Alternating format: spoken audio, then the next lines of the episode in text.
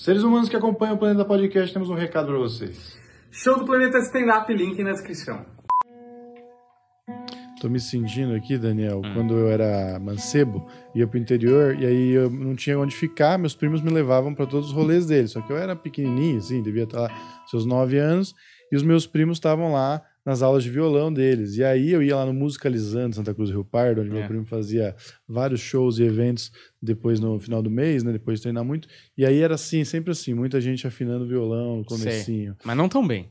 Não, também. Não eram músicos Exato. eruditos como. E olha que meu primo já virou, ele teve dupla sertaneja, tocava viola no churrasco, Ah. entendeu? Já tinha churrasco com Bruno e Marrone.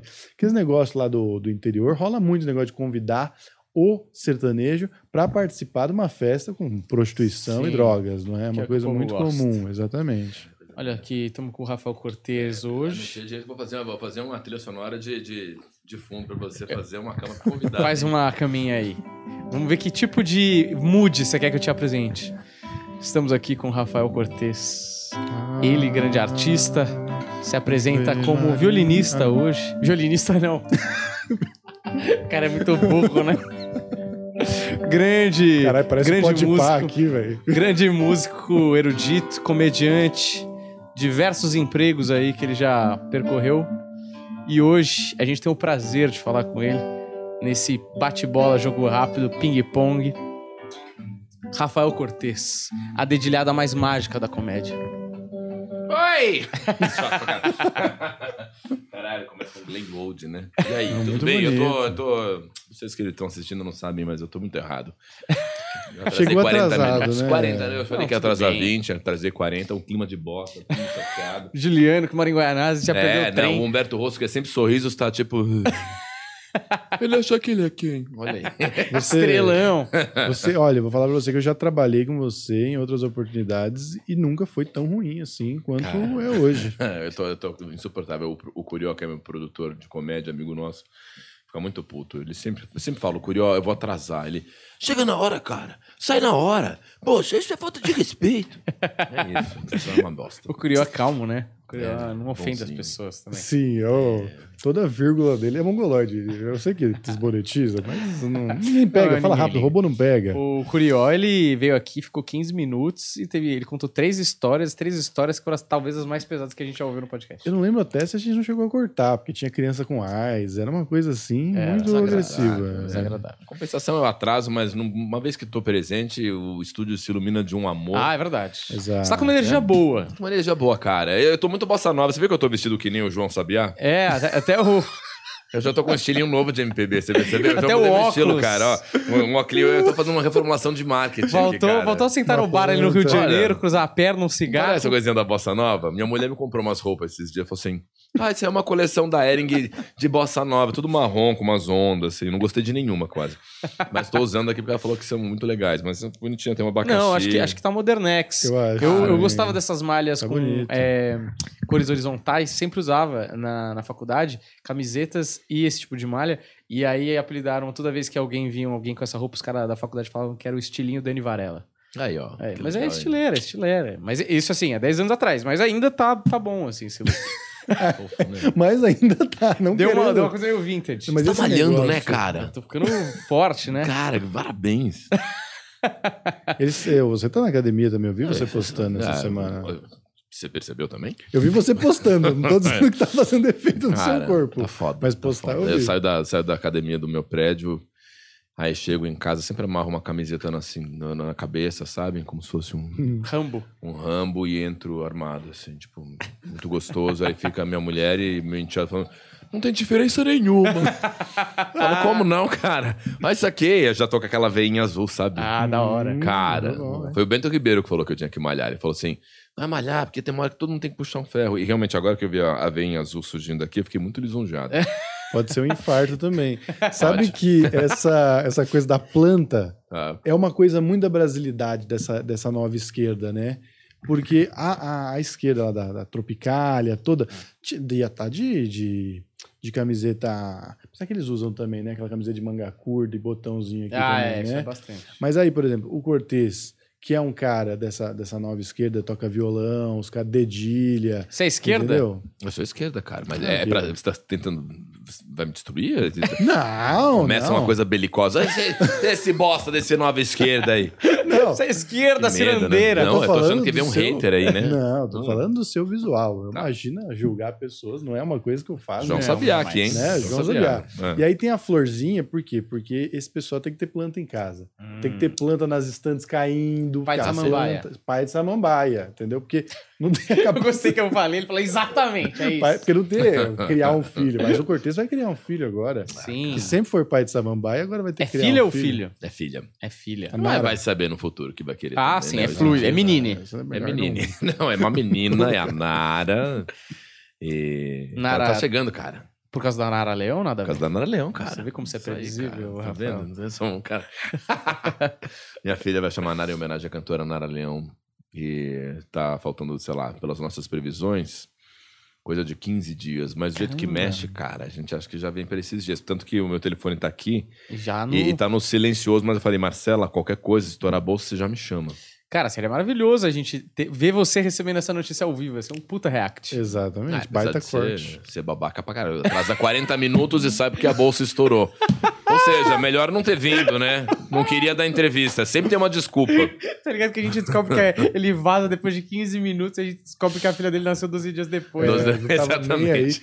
Não, inclusive, pra marcar, ficou de confirmar, né? Porque vocês estavam checando se ia nascer agora ou daqui depois e tal. É, eu tô, eu tô, eu tô difícil, eu tô estrelinha nesse sentido, assim. Quem diria, né, cara? No passado era tudo uma agenda tumultuada, eu tinha que dividir o meu foco de tempo e atenção com o Brasil. Agora é com uma filha. É. E nós. E a gente. Vocês. Foi Exato. bem babaca Mas a- com o Brasil. Sabe como eu descobri que o, o Rafael Cortez estava, ia ter uma bebê, né? Hum. Tal? Minha mãe. Minha mãe é grande fã aí do trabalho do Rafael Cortez, te segue no Instagram. E você fez uma postagem, É mesmo. uma, com um texto longuíssimo. Esse barulho. É? Eu gosto muito, a gente tem vários desses momentos com ele. É uma velha, né? Mas faz de uma latidinha, né? Ah, minha mãe só fala. O Cortez, o Cortez em choque é um chihuahua, né? E, e ela ficou muito emocionada com o seu texto. Foi extremamente sensível. Ah, tudo dona. Varela. Que legal. Pois é. E, mas você. Foi um impacto quando você recebeu a notícia ou vocês já estavam Ah, cara. tentando? Ah, a gente sabia o que estava acontecendo, né? Jogando sem goleiro. É, a gente tava ali, né? Foi uma... Posso até contar como é que foi. Era uma manhã de quinta-feira. Certo. Eu acordei. Uhum. E havia ali uma. Né? um- Uma protuberância. que ela confundiu erroneamente com uma excitação, mas na verdade era urina. que é sempre assim. Importante que seja dito. Mulheres, a gente não acorda com tesão sempre, a gente quer mijar. Aí tava lá, ela fez, hum, tem algo pra mim? Eu falei, hum, Tá bom? Veio. Enquanto eu não levantar, tem. Ela falou, tô indo aí. Eu falei, eu só quero ir no banheiro. E ela veio, e assim, e à medida que a coisa foi acontecendo no seu clímax, eh, em- a, a- né, a reserva petrolífera começou a, a prospectar uma produção desmedida do pré-sal. Certo. E aí eu falei, "Ah, vamos explodir! Saia! E ela falou, daqui eu não saio. Você falei, é perigoso. Aí, aí gluf, gluf, gluf. E todos eles ficaram... Vão. Uh! né? Eles meninos sabiam an- andar pra cá e pra lá. E um deles fez uau! E foi por um caminho desbravado. E a partir dali, ela disse: tenso, hoje é um dia possível. E naquele momento, eu tive certeza que eu ia ser pai. Foi muito doido, assim, não tive nenhuma dúvida. É, tão logo aconteceu, ela falou: ó, tá um período muito fértil. Falei, puta, então acho que vai ser. E aí, cara, rolou uma coisa muito louca, porque a gente ficou é, discutindo pelos dias seguintes, assim, né? Dois dias depois, assim, ah, será que tava? Será que vai? Será, olha, tem que tomar a pílula do dia seguinte, se não vai.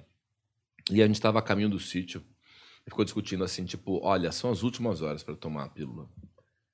A gente vai tomar ou não? E eu não sabia o que falar, ela também não sabia o que pensar. Aí, cara, ela dormiu no carro. E aí eu passei a caminho do sítio em frente à única farmácia aberta. Eu olhei pra farmácia, olhei pra frente e falei, seja o que Deus quiser. Então, aí, de fato, veio. Ah, E até uma coisa, um dia eu contei essa história, alguém falou assim: Ah, do jeito que você conta, parece que o poder de decisão foi seu. Isso é machismo. Eu falei, não, cara, estou contando um contexto que aconteceu entre nós dois. Mas foi isso, assim, nós optamos por não tomar a pílula sabendo que a gente estava muito possivelmente grávidos e de fato estávamos e eu sempre soube que ia ser uma menina.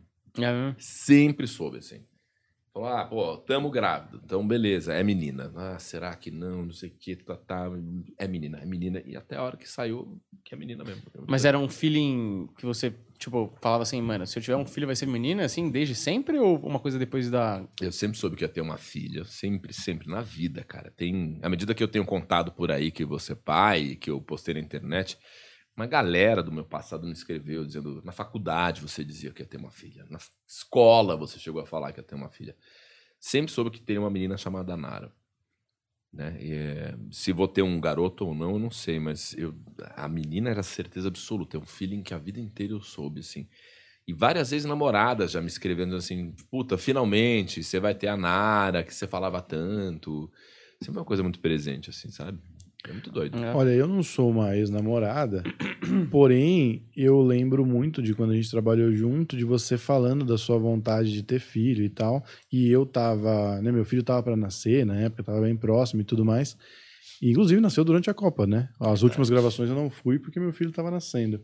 Eu lembro muito de você falar sobre isso, da sua vontade de ser pai e tal, e tinha que encontrar a pessoa certa para isso, de fato. E, e lembro também de você falar um pouco das, das coisas que você queria. E lógico, a gente se vê esporadicamente, né?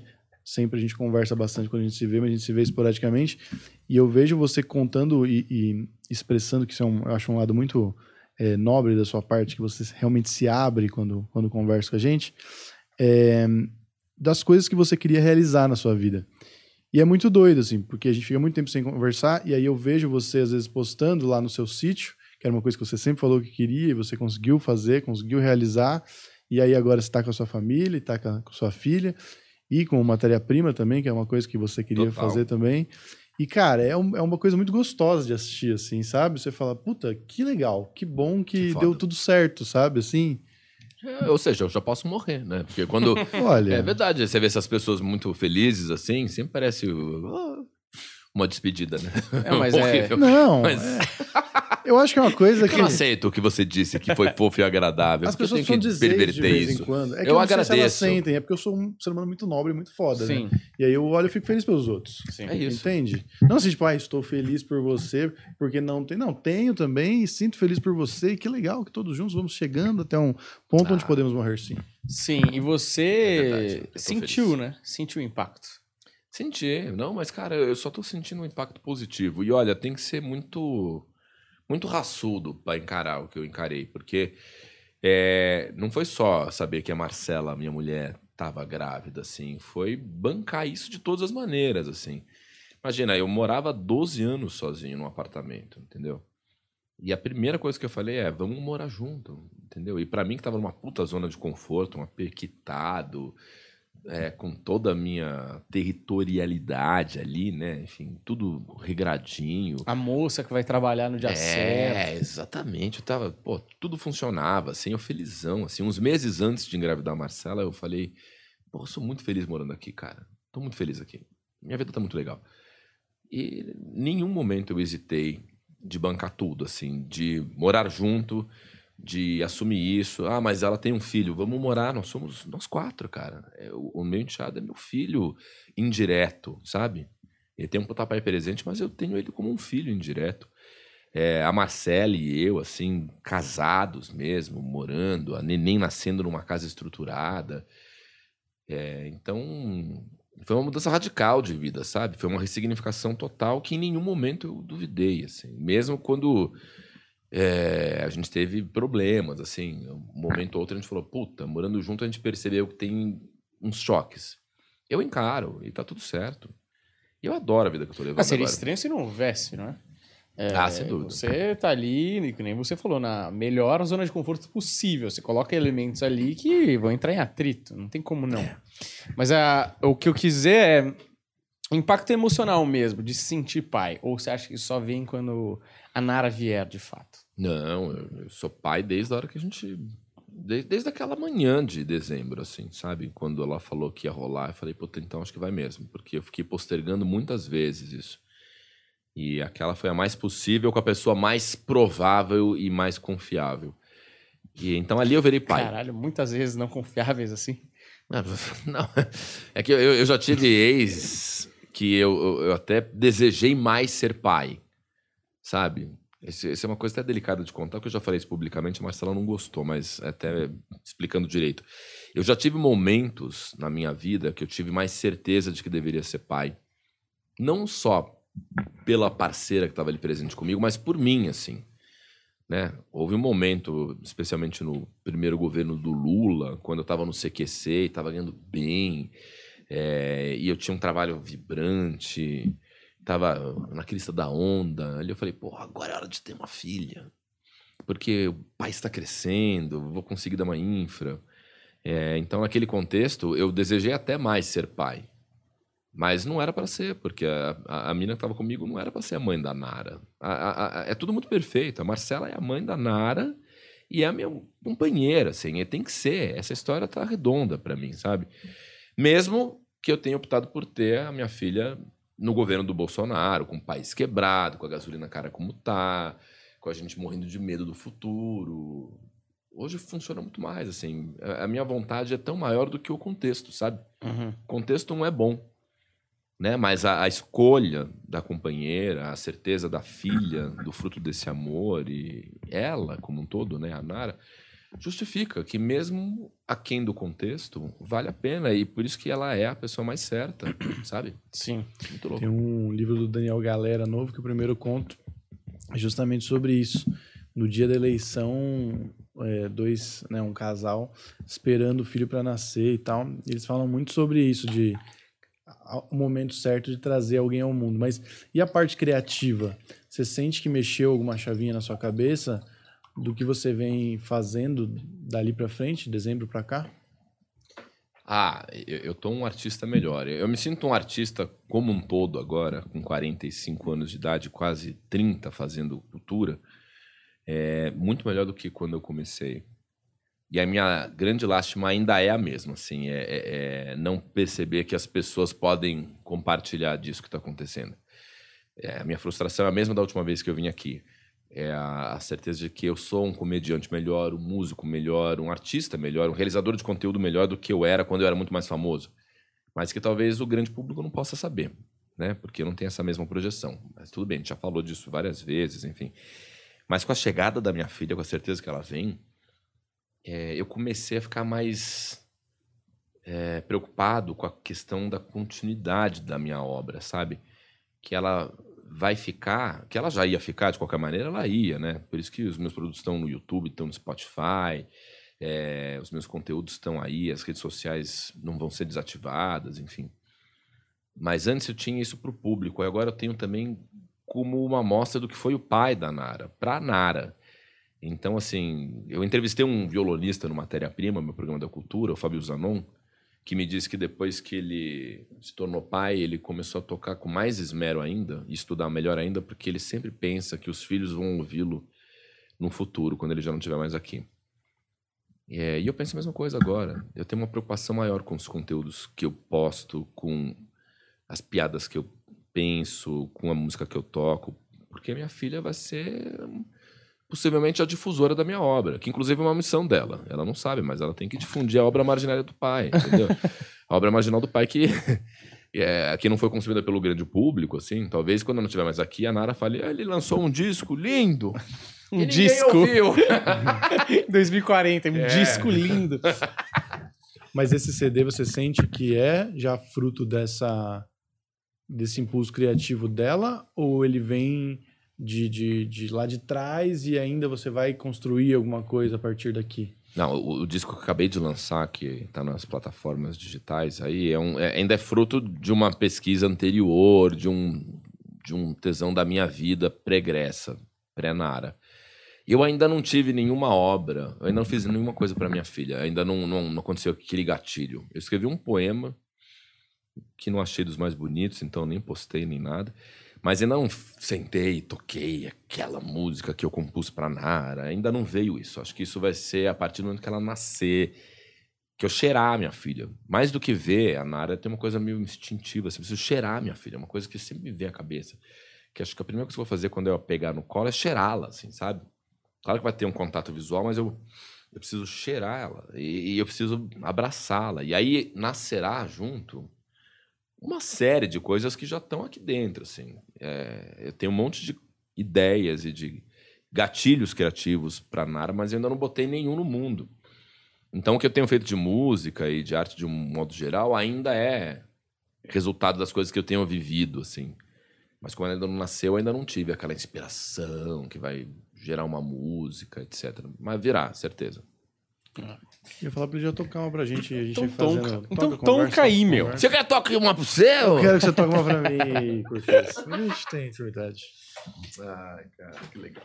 O que, que vocês querem, hein, cara? Ah, eu quero que você escolha, né, meu? Eu quero e algo você, seu. E se vocês puderem explicar, porque eu acho é, muito mais legal quando o cara faz show e fala um pouco antes Isso. da música que ele vai tocar. Porque uma vez eu fui naquele show daquele rapaz, o- era um concerto de viol- violonistas. Como é o nome do. Yamando Costa? Exato. Caraca. E ele tava rapaz. lá, e esse rapaz. É que na verdade ele era muito novo ainda. Ele era tipo um novo fenômeno, mas assim, ele já era considerado um novo fenômeno, mas ele era um mais molecão, assim, faz uns, uns 10 anos, vai. Esse show, pelo menos. Uhum. Lá no Ibirapuera. E era engraçado que era ele, mais uns velhos lá, e que eu não vou lembrar o nome. E tinha uns que, mano, tocava e foda-se, entendeu? É isso aí, pronto. E tinha uns que falavam, explicavam o que, que ele tava tocando, por que, que ele tava tocando. Eu achava que ele, esse background da música é, que enriquecia muito mais a experiência do público, sacou? Eu Ah, acho. Cara, eu adoro falar disso. Eu adoro. Então, eu vou contextualizar o que eu vou tocar. É, como a gente está falando da Nara, me veio uma primeira música para tocar que eu gravei nesse disco que eu acabei de lançar. Essa canção ficou sucesso na voz da Betânia. Ela gravou um disco um ano depois que eu nasci, um disco de 77 chamado Mel, que é um, o melhor disco da Betânia até hoje, na minha opinião. Assim. E tem essa peça que eu vou fazer que chama Cheiro de Amor. É uma canção de amor, né, da Betânia para um homem, mas assim, engraçado como cantando esta canção e colocando a Nara no lugar, ela vai ter um encaixe, porque fala sobre essa coisa de ver, de sentir, o primeiro approach, etc. Cheiro de amor, de uma galera. Isso aqui é do J. Moraes Veloso, Marco, sei lá, que tem sete compositores nisso aqui. Uma coisa muito simples, mas muito bonita.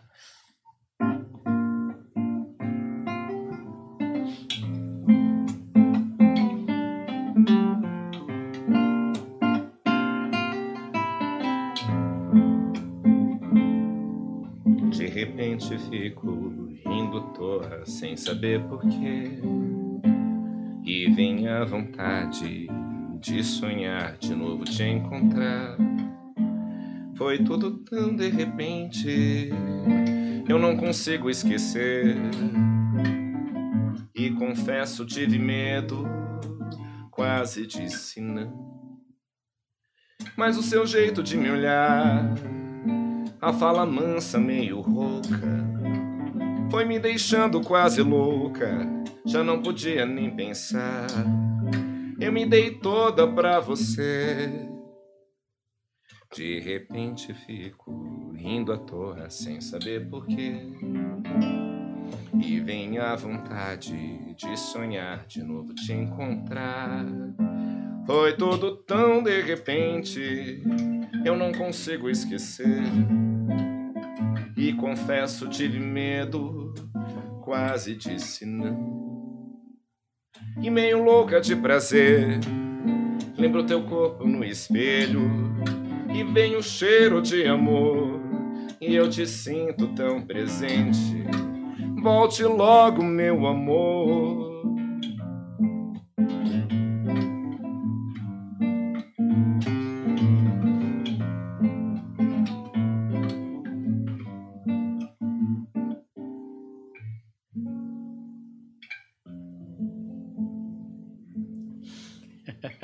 Excelente, hein? Muito bom. É maravilhoso pensar que a Betânia fez isso, canta isso aí para um, pra um homem.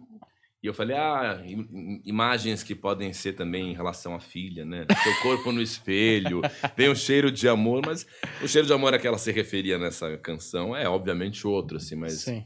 uma nenenzinha também tem seu cheiro de amor, né, cara? A casa perfumada de fraldinha, é, uma coisa de colônia. Isso tudo já está no meu apartamento. Então, até que se aplica. Sabe o que é? Quando você está apaixonado, seja qual for a, a forma, e você pode estar apaixonado pelo seu trabalho, pela Ah, comédia, tudo que você vê encaixa naquele contexto de pensamento que você aplica. Então as músicas começam a fazer muito mais sentido. Você começa a se colocar muito mais no lugar de quem teve aquela inspiração para colocar no papel.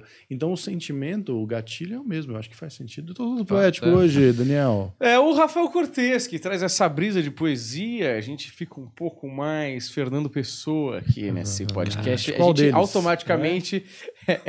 Qual a gente, dele? Olha, é outra história falar com gente a inteligente. gente fica. A gente fica Olha. Automaticamente programa da cultura aqui. Exatamente. Inclusive, eu tô orgulhoso do seu matéria-prima, hein, Rafael Cortez. Rafael Ah, Cortez consegue as coisas. Hum. Rafael Cortez começa lá, fala: ah, não, não, não estão acreditando no meu projeto. Ele vai, ele faz, e aí acontece. E o- a matéria-prima aconteceu. Ah, mas é, a nossa história é parecida aqui, né? A gente, a gente trabalha, né, cara? É. É isso. A gente rala muito. E tem uma coisa, nós é, somos muito apaixonados pelo que fazemos, né? Então isso acaba fazendo bem aos projetos que a gente se envolve, né? Tanto vocês com o Planeta Podcast quanto o Matéria-Prima são projetos passionais, assim, que a gente falou, puta, eu quero fazer, eu quero acreditar. É, e, e- tá indo legal, assim. Que bom que você, você tá parecendo gostar do programa, porque é, a ideia realmente é fazer ele chegar nas pessoas. E eu ainda tenho uma sensação de que ele não chegou, assim.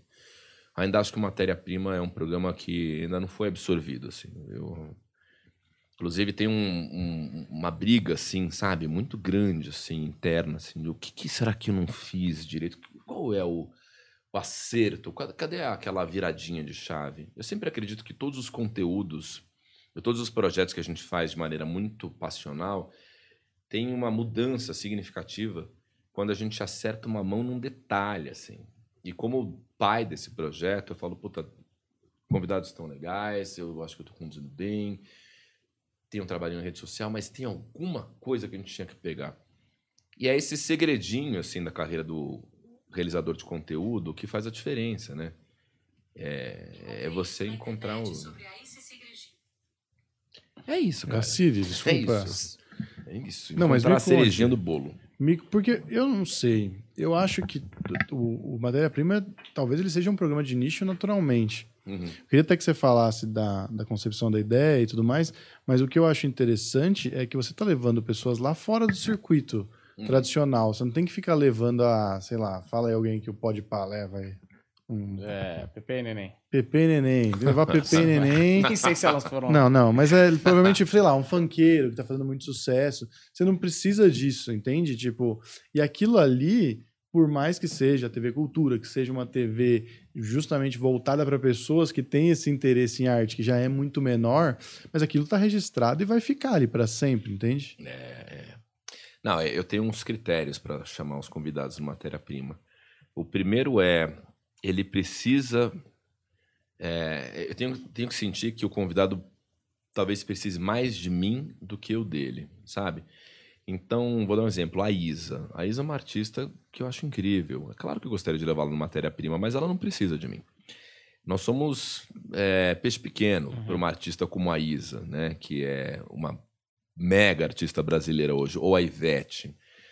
Agora, eu acho que eu faço a diferença quando eu chamo uma Badia Assad, quando eu chamo o Fábio Zanon, quando eu chamo um músico como Kainan Cavalcante, sabe? Então, esse é um primeiro critério que eu atendo. E, e o segundo critério é a pessoa tem que.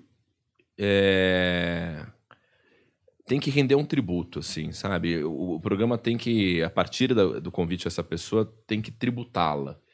Então ela tem que ter uma história de vida que seja digna de uma homenagem, assim, sabe? Se é um sucesso muito efêmero, se uma pessoa acabou de começar, possivelmente eu não vou levar. É, agora, a pessoa está lá numa estrada há 20, 30 anos, eh, ocupando um lugar num nicho muito específico, etc. Pô, ela merece um tributo de um programa inteiro para ela. Então, sempre o matéria-prima é uma homenagem a quem está lá. E tem um terceiro critério que é muito pessoal, assim, que é eu não levo nenhum comediante. Mas nenhum comediante do nosso circuito, assim, porque eu também quero que o programa apresente é, um outro lado meu, assim. Aí é bem meu, assim. É, eu sei que se eu levar um comediante, se eu levo qualquer um de vocês, ou até os grandes comediantes mais badalados do momento que a gente poderia tentar, é, vai ficar um, uma coisa de, de, comediante para comediante. E eu não vou conseguir aproveitar um lado meu de âncora, um lado meu de entrevistador, que é o de tentar me espelhar numa vida que eu não levo. Né? Eu entrevistei o padre Júlio Lancelotti agora, que foi um programa muito contundente, falando sobre a desigualdade, sobre a Cracolândia, que são coisas que na pele eu não vivo. Mas eu tive que me ocupar ali daquela condução, assim, e, e, ir para uma zona que não era minha de conforto. E quando eu estou falando com os outros comediantes, é, eu estou em casa. Então é um terceiro e último critério que eu adoto para matéria-prima. Você, eu sempre eu gosto muito de ver biografia de show business de maneira geral e tal. E em Hollywood tem um caminho muito clássico. Hollywood, Estados Unidos de maneira geral, que é a terra do show business, né? É, por exemplo, a história do Frank Sinatra me fascina muito, assim, né? Porque eu acho que é um caminho de muitos artistas em todos os lugares do mundo, que é o cara explode, faz um puta sucesso, não sei o quê. Aí tem aquele declínio natural da coisa, porque o cara, ele, ele saturou tanto a galera com a imagem, com a música dele, no caso do Frank Sinatra, tá, tá, tá. E aí cai no esquecimento e anos depois o cara ressurge, faz um negócio gigante, e ali eu sinto que nessa segunda vez quem consegue fazer isso vira meio que lenda, assim, sabe? Yeah. E o Frank Sinatra, ele, ele ressurge muito na segunda, na segunda grande estouro dele, ganhando um Oscar num filme que ele teve que ralar muito para conseguir aquele papel que não era para ele, que uhum. ninguém queria dar para ele, ele teve que fazer as coisas. Até a cena do poderoso chefão do produtor indo lá na, cortando a cabeça do cavalo lá, uhum. para o, o apadrinhado do poderoso chefão conseguir o papel, ele era músico, tem aí só, tem, tem. baseado no Frank Sinatra. Mas o que eu quero dizer é, eu acho muito difícil, ainda no Brasil, acho que é ainda pior, a galera que faz sucesso em alguma coisa, muito sucesso, tem uma exposição gigantesca, ela ter que fazer uma coisa que não, não, não é mais aquilo uhum. e conseguir esse mesmo sucesso nesta outra coisa. É. É, você sente isso, tipo, que ainda fica uma parada é, não daquela parada que a gente falou do cara que não quer te dar entrevista porque você sacaneou ele lá no CQC, uhum. mas sim do tipo, ah, o Rafael Cortez é isso. Uhum. E aí te olha num outro programa e, e causa um estranhamento. Ah, é assim o tempo inteiro, cara. É, eu sigo com um problema de estereótipo, né? Como fiz o CQC, e o CQC ficou na história do imaginário do entretenimento, né? Foi um programa sem precedentes, etc, etc. Primeiro que sempre você é o cara do CQC. Então, é, aos poucos eu estou conseguindo quebrar um pouco dessa barreira, até porque o programa está ficando muito lá para trás, uhum. né? Só de final do CQC já tem sete anos. Então, é, é, é, é um trabalho de formiguinha, assim, tentar que, sair do rótulo, do estereótipo. É, e, e a outra coisa é a constatação de que o sucesso pelo menos isso é uma visão muito minha, assim. O sucesso é algo que acho que todos os colegas, em algum momento da vida, vão, vão usufruir, em maior ou menor escala. Só que a inteligência da carreira é administrar ao máximo essa oportunidade. Eu não acho que eu faça sucesso de novo mais. E não é porque eu não confio no meu taco. Não é porque eu não confio no meu talento, no meu papel de realizador de conteúdo. É porque é uma coisa da vida, é meio prático, assim, sabe? Eu tive sucesso quando eu fiz CQC, um sucesso avassalador. E aí eu administro até hoje isso, com a grana que eu juntei, com a P que eu comprei, com um pouco do patrimônio, com o nome que eu fundei, é, com o público que eu tento manter perto. Agora, voltar a ter aquela, uau, aquela histeria de a galera ir no shopping e não conseguir andar no shopping, três sessões lotadas de show, eu não acho que acontece mais. Porque esse bastão de sucesso já passou para outro, e é assim mesmo, e tem que ser assim. Tem que ser assim, né? E é o que eu vejo, inclusive, com os artistas lá fora.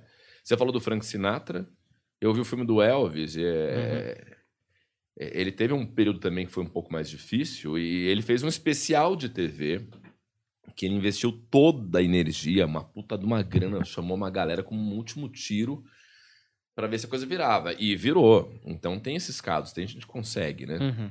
Eu muitas vezes me pergunto assim, se eu fizer a escolha certa, será que eu volto a fazer sucesso? Seja qual for a resposta, isso obviamente para mim tá no meio do humor. Tá no humor, não tá na música, não tá na TV, não tá na rede social, tá no humor. Então, talvez um dia eu consiga voltar a ter esse tipo de impacto se eu me dedicar à comédia e fizer um produto certeiro, assim, sabe? Entrar num nicho que ninguém explorou. Como Mas foi a quebrada, né? Pro Ventura. Sim. Mas você quer, é um negócio que você quer. Porque às vezes a pessoa tem essa projeção toda e fala, "Ah, putz, muito legal, muito incrível, mas hoje eu tenho a grana, eu consigo fazer mais o que eu quero, que não vai ser um negócio mainstream, mas me dá um sossego financeiro e uma realização, uma gratificação artística de realizar o que eu quero com mais tranquilidade. Eu, eu não preciso mais Uhum. estar nesse negócio, tipo, não consigo ir no shopping com meu filho, sei lá. Se, se você me perguntasse no começo desse ano se eu quero é, tentar, através da comédia, voltar a, a ter um impacto junto ao público, eu ia dizer que não. Assim, no começo desse ano eu estava profundamente desiludido com a comédia. É, cheguei a comentar com a minha mulher, ah, vou parar, vou parar porque estava muito difícil, assim, né? Vocês participaram num processo meu, inclusive, Uhum, de tentar sim. construir um novo show. É, e eu, eu fui tentando fazer um show novo, e aí, puta, tudo que eu tentava, os caminhos de comédia que eu estava escolhendo, me levavam para um lugar que agradava a plateia, mas não a mim, assim, né? Pô, o povo tá rindo quando eu faço onomatopeia, quando eu faço sexo, quando eu fico me botando que nem um idiota no palco. Não quero isso, eu vou, vou ter filha, tô com 45 anos, não quero ter 50 e ficar falando sobre as minas, as bucetas, não sei o quê, Uhum. entendeu? É, e ao mesmo tempo, uma falta de resposta do público, né? Uma falta de prestígio mesmo. Aí eu falei, vou parar. O que me fez voltar atrás e te dizer hoje que eu volto a cogitar muito o humor é o Comedição PSP. É fazer show lá no Comedy. E esse mérito é de um produtor chamado Marcelo Cabral. Marcelo Cabral, Ele é foda mesmo. é foda, assim. O cara. Eu um dia fui lá no Comedição PSP, que é a maior casa de comédia stand-up hoje do Brasil mesmo, antigo Teatro Dias Gomes. E eu fui fazer o stand-up raiz. Só dar uma canjinha ali. E esse cara falou: Ó, você tem que vir fazer mais coisa aqui, não sei o quê. Aí um dia o, o Diogo Portugal não pôde fazer o stand-up raiz, eu fui MC no lugar dele.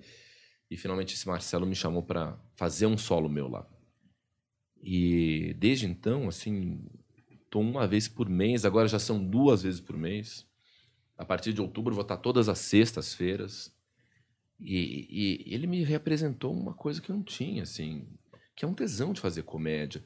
E à medida que eu tenho feito esse show, que eu tenho me colocado naquele palco, eu vou ter a ter vontade de fazer comédia, porque ele resolveu uma questão que era alimentar para mim, assim, prestígio, assim, me sentir prestigiado. Que como comediante eu não consigo fazer uma coisa sem ter o mínimo de prestígio, porque é um lugar que eu fui muito prestigiado. É diferente da música, eu nunca fui prestigiado na música, então me surpreende quando eu sou prestigiado. Uhum. Se eu toco na minha live e de repente tem 200 pessoas, eu falo, caralho, Uhum.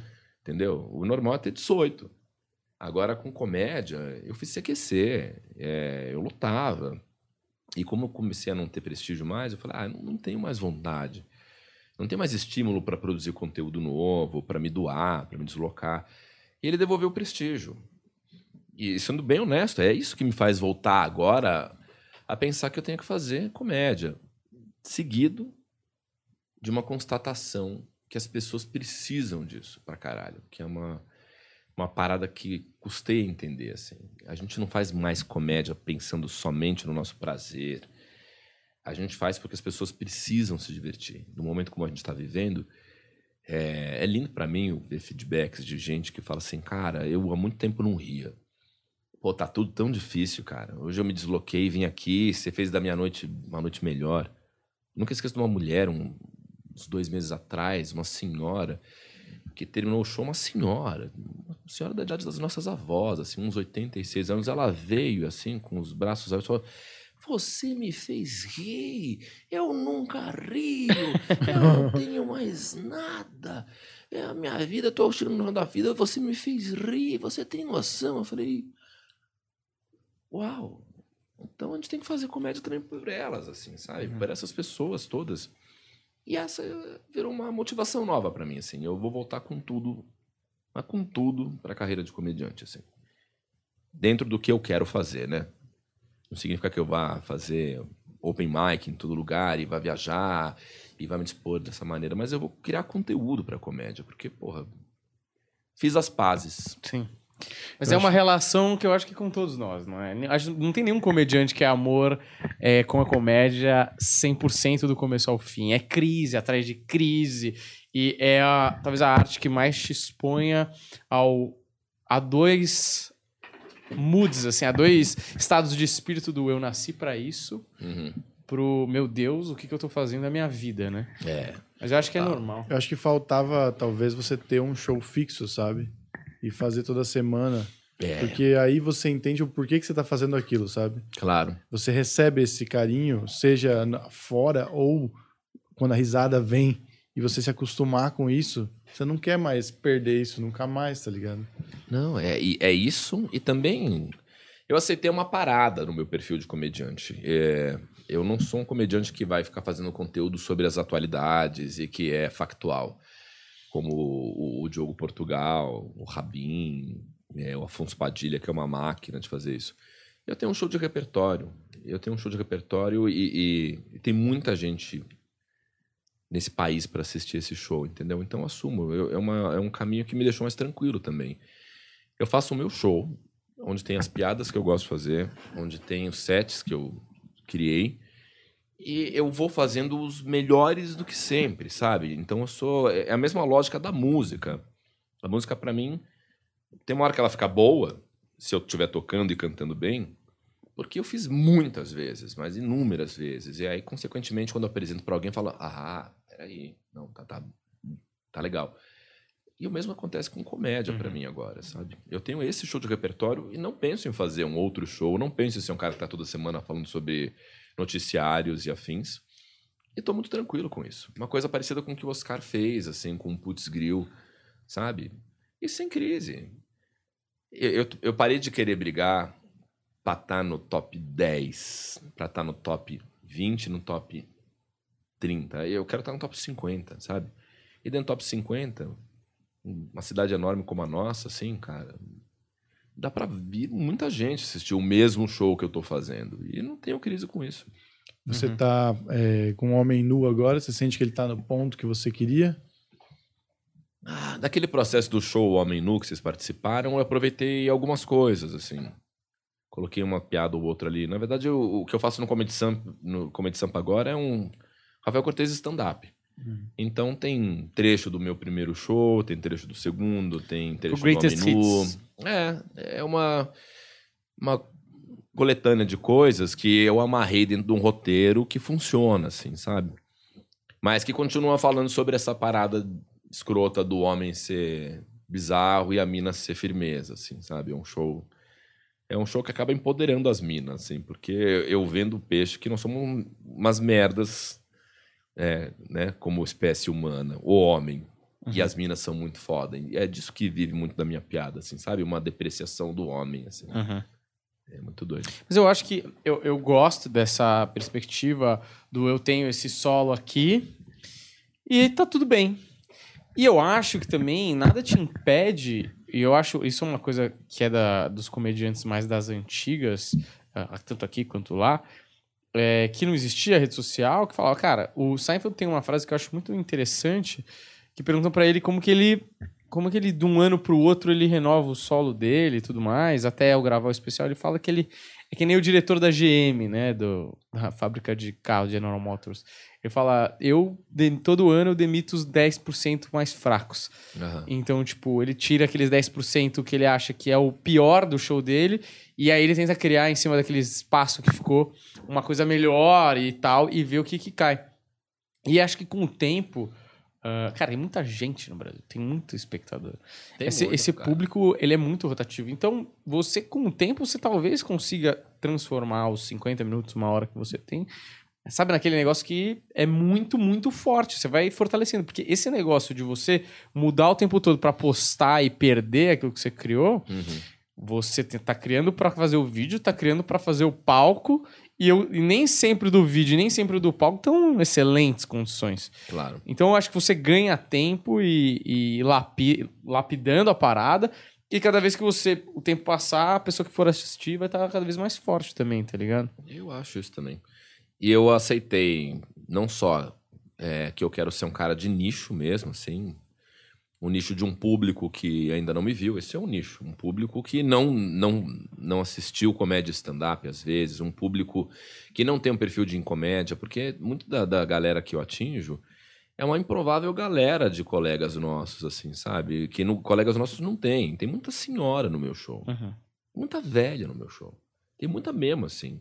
Acho que é, é parte do público do Matéria-Prima também que vem, né? Por mais que eu faça um programa na cultura para jovem, a cultura é uma emissora assistida por pessoas mais velhas. Uhum. E elas têm ido ao meu show. Então esse é um nicho, assim. Pessoas que talvez não tivessem nos solos de outros colegas.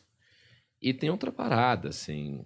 É é a de eu, eu, eu realmente me senti me senti feliz fazendo isso, assim, sem sem querer brigar mais por um por um lugar, assim, sabe? Porque o comediante tem uma vaidade muito grande, assim, quando ele abre mão dessa dessa guerra de ego, quando ele para de competir, assim, quando ele para de se olhar em relação aos outros e e, e aceita o lugar que ele tá, ele naturalmente, claro, se tiver cabeça boa, vai fazer uma condição melhor do seu trabalho, né? Se tiver a cabeça boa, Uhum. né?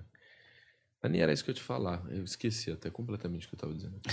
Não é isso. Mas sabe o que eu acho? Estava que indo por um caminho e fui para outro. a gente vive muito numa bolha da comédia e só tem um jeito certo de fazer as coisas porque foi o jeito que deu certo para essa nossa galera que tá fazendo um mercado que é muito recente ainda. Mas existem mil maneiras de fazer e às vezes a gente não troca com as Uhum. pessoas de outros cenários que têm ali seus shows solos e viajam e tem seu público que às vezes não vai ser o mesmo público dessa galera É, que anda junto e Concordo. tal. Então tem várias maneiras de fazer acontecer a carreira, sabe? concordo. E você falando, eu lembrei exatamente o que eu queria dizer. É, eu também aceitei uma coisa, assim. Eu sou um, um cara de palco. Eu sou um cara de palco. Na comédia, eu sou um cara de palco. É, eu preciso que as pessoas estejam para me ver. Então, eu não, eu não brigo por um especial no Netflix. Eu não brigo por um podcast de comédia. Eu não luto para ter um conteúdo nas redes sociais. Eu não faço videozinho com chroma key. Eu não faço nada disso, porque eu já entendi que a minha parada é palco. Entende? Todo mundo, todo mundo pode ser muito melhor do que eu, porventura, seria fazendo um podcast, é, na rede social, é, num estúdio, é, na TV. Cara, mas eu, eu entendo que eu sou um cara forte em cima de um palco. A experiência que eu proponho como comediante é presencial. É presencial. Se você me grava hoje, se você vai dia 26 de agosto e grava eh, o meu show lá no Sampa PSP e exibe, é possível que, ao assistirmos isso, a gente não ache graça. Mas você vai ouvir a plateia rindo, porque é um fenômeno da ocasião. Um show meu de stand-up, na verdade, é uma experiência para quem está presente. Experiência esta que não tem nenhum sentido se assistida mais tarde. Assim, eu vejo os meus, meus shows às vezes e falo, tá engraçado, mas não, não, não, tá como tava ali. Não tá, porque é uma coisa de mexer com quem tá levantando, mexer com as pessoas da plateia, criar personagens, fazer esses personagens se conectarem à medida que o show vai andando, ter o callback em cima do cara, da mina, é, fazer tudo se amarrar no final. Eu crio uma relação com o público que está presente e tem a catarse do final, que é o vídeo que a gente faz, onde eu sou meio um maestro, vamos fazer aquele vídeo que a galera fala que gostou do show, vocês fazem ola, você não sei o quê, você blá blá. E você assistindo isso em casa vai dizer, é, parece um- uma, uma turma da quinta série que eu não integrei. Uhum. E eu não luto mais contra isso, sabe? Eu sou um cara de palco como comediante e quero as pessoas lá. Tem shows atmosféricos, né? Você cria uma atmosfera é, dentro de um show. É, principalmente comediante que improvisa muito, tem vários, né? Mas aquela galera, ela sai tão feliz que ela fez parte do show e que aquele show foi único, porque as piadas que você fez com aquelas pessoas específicas só poderiam acontecer com aquela combinação de pessoas na plateia. Eu acho que tem muito disso. E, e às vezes é isso. É, que nem a gente tava falando do Dave Attell, assim. O Dave Attell é um cara que é um comediante de, de, de comedy club e acabou. Entendeu? Ele não quer fazer arena, ele não quer fazer 5 mil pessoas, porque ele sabe que uma das grandes armas dele é a improvisação, e ele coloca todo mundo em cima do palco e, mano, funciona pra cacete. O cara tá feliz com isso, sacou? Claro. É do caralho pensar em otimizar o que a gente faz de melhor, porque só nessa constatação do palco, eu já ponho por terra várias frustrações que eu teria se eu de fato quisesse fazer um especial no Netflix, que nem o Bruno Luiz fez agora. Se eu quisesse me ver no Comedy Loft, lá com o Mal Meirelles e o. Quem foi para Nova York fazer? Vários colegas foram. Ah, né? o Netflix é joke. É, isso aí. É, como eu não tenho essa pegada, como eu não, não, não luto por isso, eu já não me frustro com isso, entende? E mudou muito na minha cabeça quando eu entendi que esse é um ponto forte que eu tenho que focar, porque eu briguei muito para tentar ah, ser prestigiado como eu deveria, porque o Comedy Central não me chama, porque o República do Stand-Up não me chama. Pô, é o, é o, Pô, mas é você o camejo. MC, caralho. É, aposentou. foi em 2015, né? Mas depois ninguém me chamou. Aí eu ficava pensando, é a curadoria? É o- será que é o Camejo que não gosta de mim? Não, agora não é mais o Camejo. É a Thaís que tá cuidando. Ô, a Thaís, sabe? Por que, que eu tenho que brigar pra ficar aparecendo no Comedy Centro? Nunca vão me chamar pra fazer a culpa do Cabral, entende? Não tô mais lá. E tudo bem, também não vou aparecer na caneca do, Do do Faustão. Faustão, né? Do Faustão não, do Jô. Jô, né? ele morreu. É. Fica difícil É, agora. não, mas eu, eu não- quero estar ali, né, competindo pelos pela minuto da gargalhada no Faustão. Eu falei, pô, quando eu parei com essas paradas, cara, eu fiquei bem mais leve, assim, como comediante. Fiquei até um comediante melhor mesmo, assim. Porque eu sou um cara do palco, assim. É isso que eu quero estar. Eu quero te fazer uma pergunta aqui do, do grupo do, do WhatsApp do Planeta. É Telegram ou é WhatsApp esse aqui, Juliano? Isso é Telegram. Telegram. Telegram, tipo, nós estamos evoluindo e eu nem tô vendo. Cara, né? vocês estão muito picas. Olha aí. É, esse aqui, inclusive, é um cara que eu conheço, ele toca muito bem violão, então ele deve curtir bastante seu trampo. Eu gostaria de saber da relação dele com o violão clássico, quando decidiu começar a estudar e por que violão, e quais são as referências dele no instrumento. Cara, que delícia. Adoro responder isso. É... Porra, é... na verdade foi assim. Eu tive uma infância muito feliz, depois uma adolescência muito merda. Muito merda. É... Na minha adolescência estava profundamente deprimido, assim. E com 17 anos eu estava assim, péssimo, desistindo de tudo, já tinha umas ideias meio suicidas, assim, sabe? Tava numa puta de uma crise existencial fodida.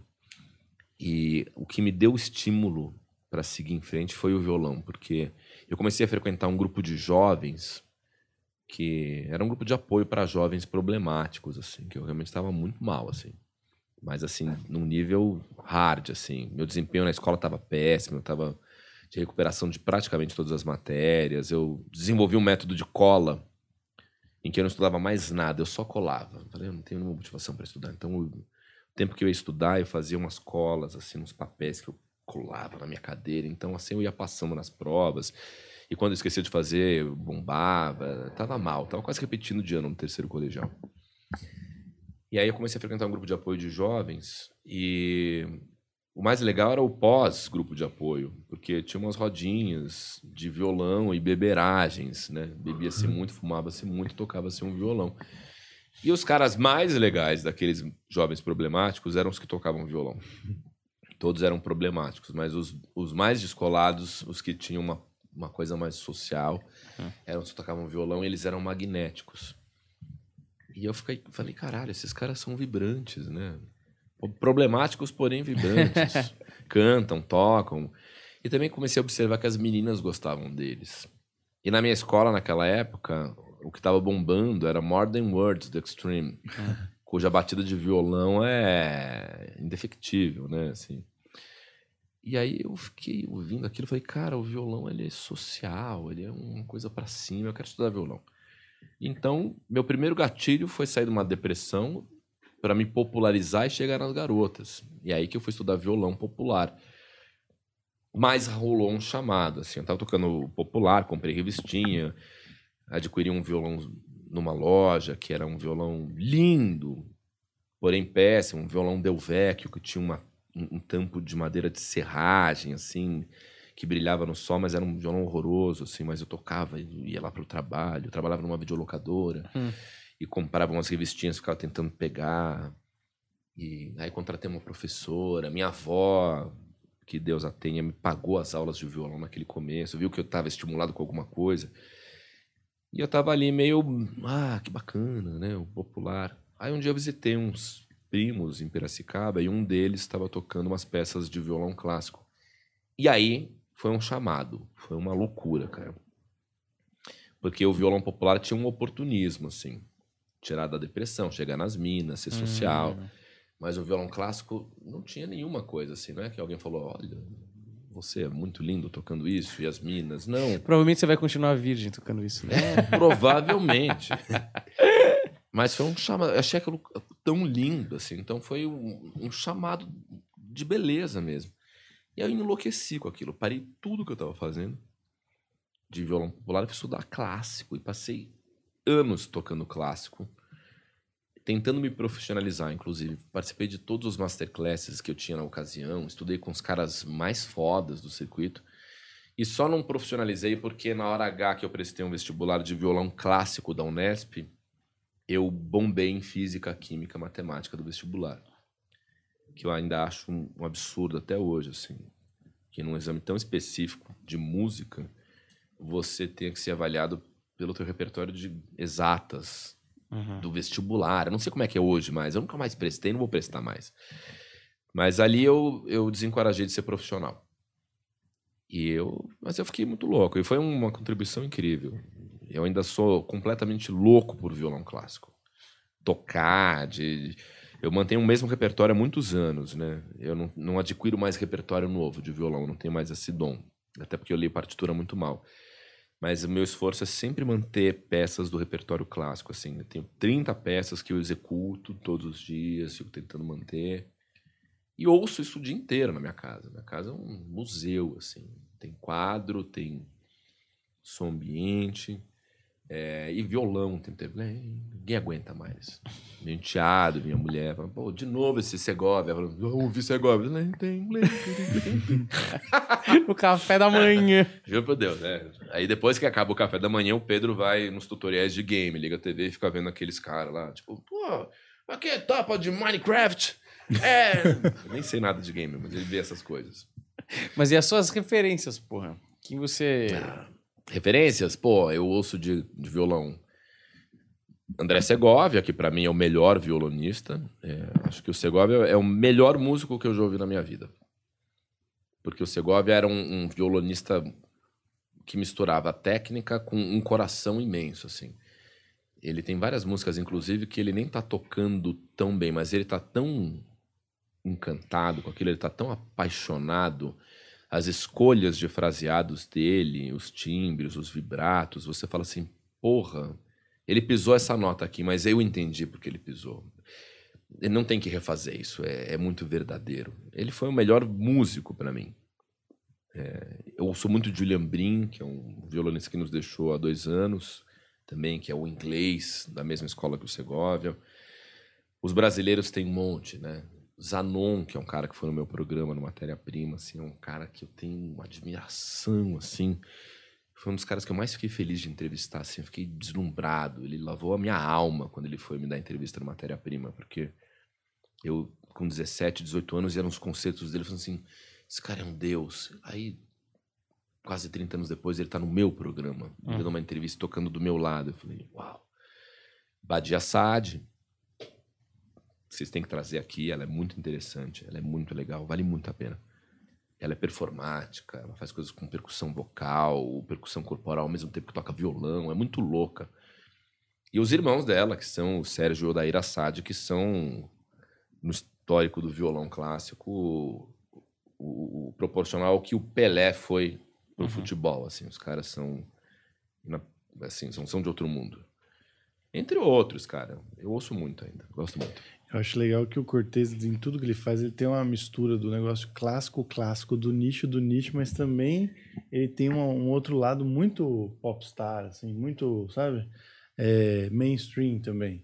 Tipo assim, ao mesmo tempo que você tem todas essas referências, você gosta pra cara de Public Enemy. Você tem aí uma Ah. tatuagem de Public Enemy. Eu até fiquei curioso de saber se, bom, você faz MPB, né, no seu, seu material autoral, mas tem alguma coisa que você suga do rap, assim, do hip hop, pra trazer para o seu trampo ou não? Cara, eu- o, o hip hop, olha que engraçado, né? eu juro pra você que é, quando eu tô no palco fazendo stand-up e eu tenho uma sequência que precisa de ritmo, é, a minha escola é o hip hop. É o hip hop por a questão da embocadura, assim, sabe? Como eu gosto de hip hop, cantei muito hip hop, gosto de cantar junto com Public Enemy, não sei o quê, eu me obrigo a, a, pronunciar bem as coisas, né? Então, assim, às vezes eu tô numa sequência assim, isso aqui só vai funcionar se for uma porrada, e se eu não gaguejar, isso aqui sai, tá, tá, tá. aí a, a referência é o hip hop. Mas só essa. Nada mais. Eu não sou um cara que pensa como rapper, eu sou um consumidor de hip hop, especificamente de hip hop do Public Enemy, que é uma banda que Puta, eu ainda, eu ainda não me recuperei do show do Public Enemy no auditório, no ginásio do Ibirapuera em 90. Caralho. Eu ainda não me recuperei. Eu, foi o primeiro show que eu fui, ainda é o melhor show que eu assisti na minha vida. Mas você foi em vários outros shows depois? Fui em vários outros shows deles. Todas as vezes que eles vieram ao Brasil, eu fui nos shows deles. E eu, eu, depois, quando eles vieram já. Eles vieram em 90 e voltaram em 2011. Em 2011 eu era o cara do CQC muito conhecido. Aí eu já, já fui no camarim, subi no palco, dancei uma música com os caras. Entrevistei Caralho. os caras. Aí eles voltaram em 2014.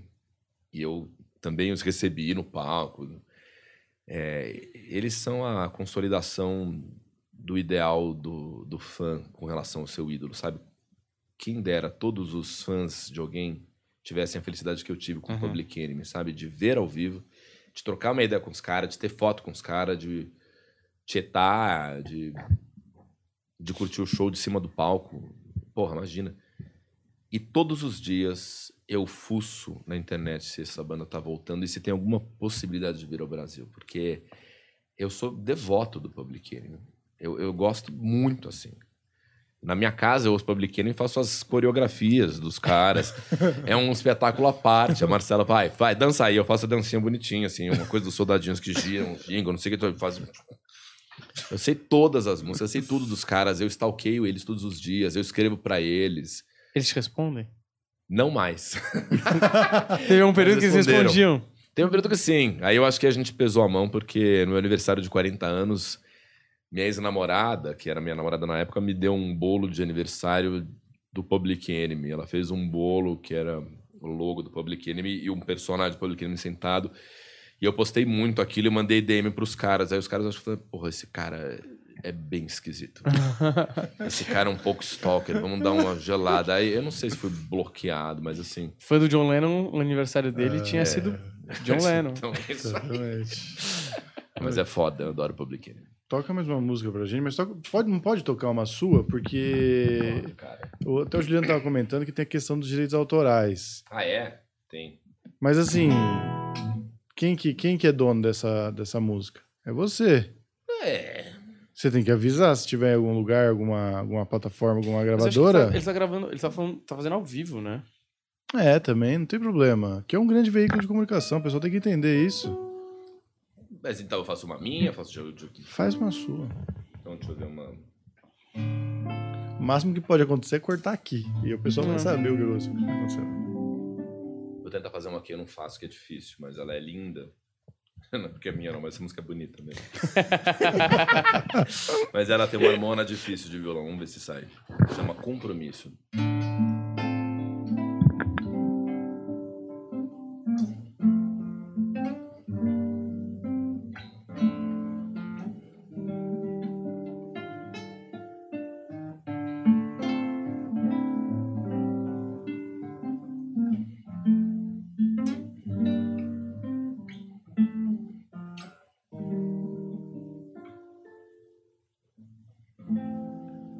Da vida é cantar e fazer de uma cantiga um mundo bom, cada qual em seu lugar. Nessa vida, o que dirá que não resulte em canção? A minha vida é cantar fazer da minha sina uma oração. Cada qual em seu lugar, Nessa hora vai lembrar de algo lindo à luz de um som. Eu firmei meu compromisso com você, te dar todo o meu amor nesta canção mostrar que a vida é feita para viver. Canto é imensidão. Eu firmei meu compromisso com você, te dar todo meu amor nesta canção e mostrar que a vida é feita para viver.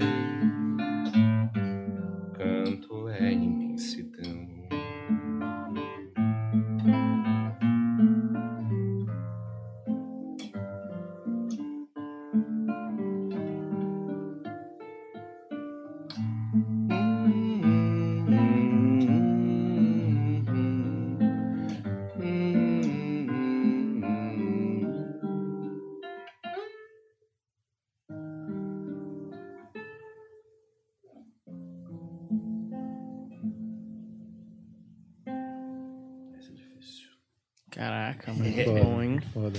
É, você fica retro- é, introspectivo quando você ouve essas músicas aqui. É difícil continuar o programa. Você fica meio. Puta. Verdade. Mas eu sempre fui Não, eu acho que é meio que objetivo. Você, você não Eu conecta que é ruim, porra. Não, é imersão. É, é, eu não sei, cara. É, o que, que você perguntou? De quem são? Não, eu falei que é uma imersão. Você Nossa, entra de, de quem são? Eu falei. Não, pô. É, mas é, é louco, assim. Eu sempre fui o cara que encerra as festinhas, né? Hum. Esse tipo de som que eu faço. é, todas as rodinhas de violão de que participei, assim, sempre teve aquele cara que mandava eu quis dizer, você não quis se escutar agora, não perde.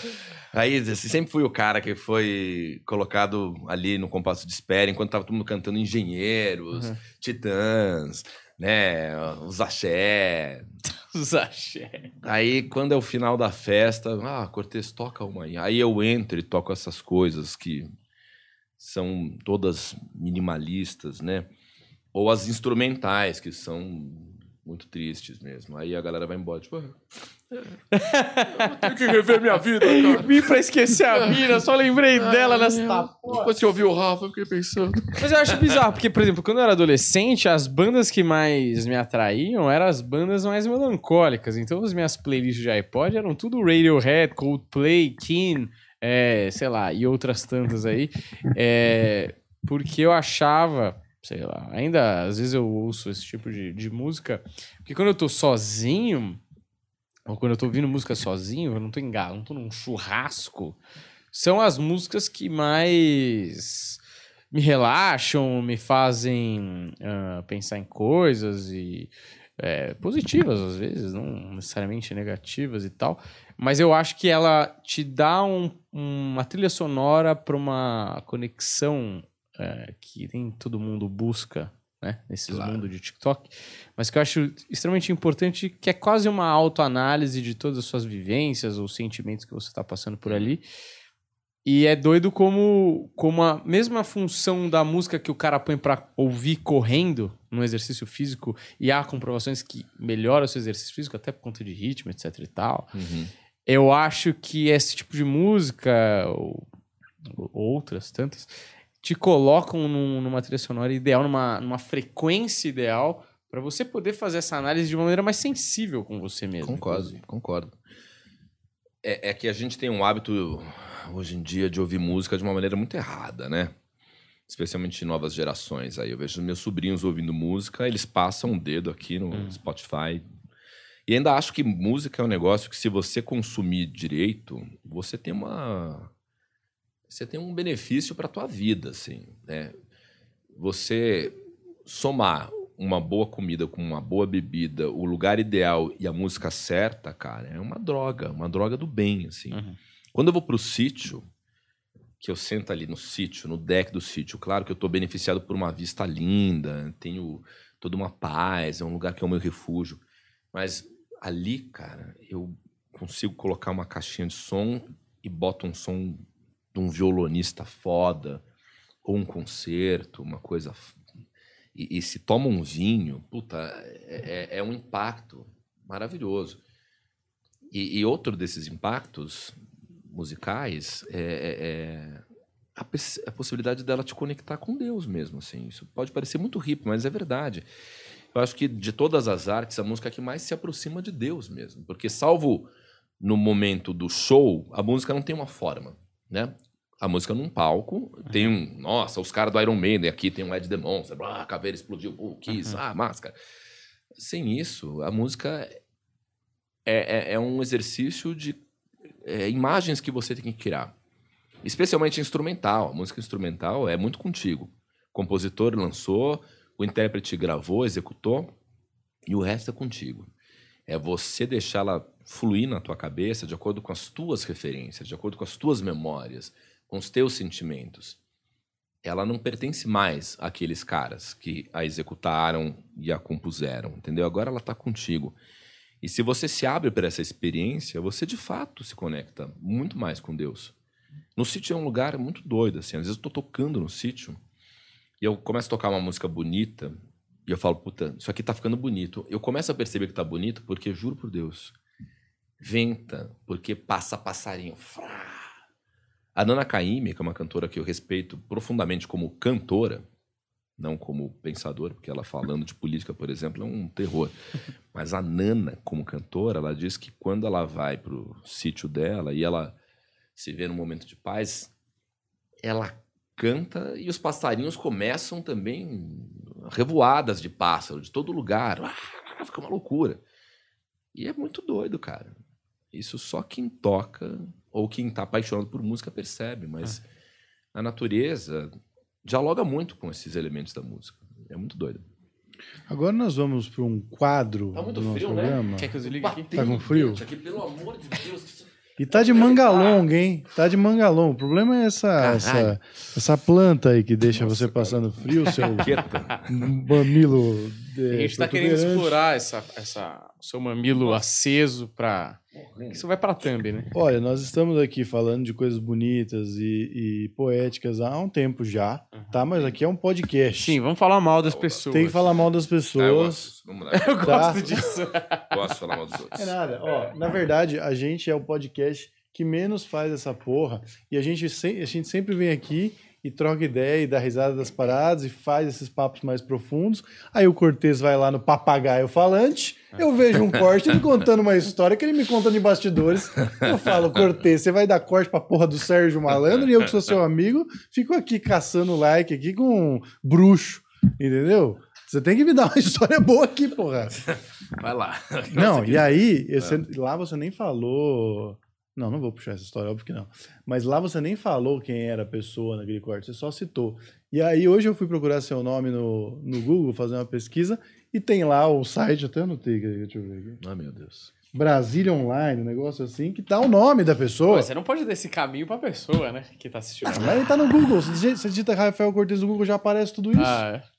Que, é- que tá bem ao contrário aquela história também, viu, Cortez? Vou te defender aqui. Eu não sei nem que história você tá falando, cara. É, Agora eu não entendi, sabe. eu não entendi a referência. Ninguém sabe. É, é dos olhinhos verdes? É, isso aí. Vamos Ah. aqui, ó.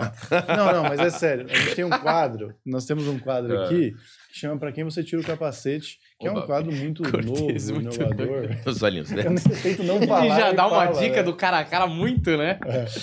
Ai. Não, então. A gente tem aqui um quadro que é Pra Quem Você Tira o Capacete. Vamos passar personalidades com quem você trabalhou, Eba. tá? Tá. E aí você vai contar uma história que você viveu com essa pessoa. Uma opinião. sua Expressão, Qualquer opinião, coisa. qualquer coisa. Vamos lá. Vai lá, Juliano. Vamos lá. Olha aí, Rafael Oxman Bastos. Ah, eu Nossa, acho. o- o- Eu tiro o capacete pro Rafinha, sem dúvida nenhuma.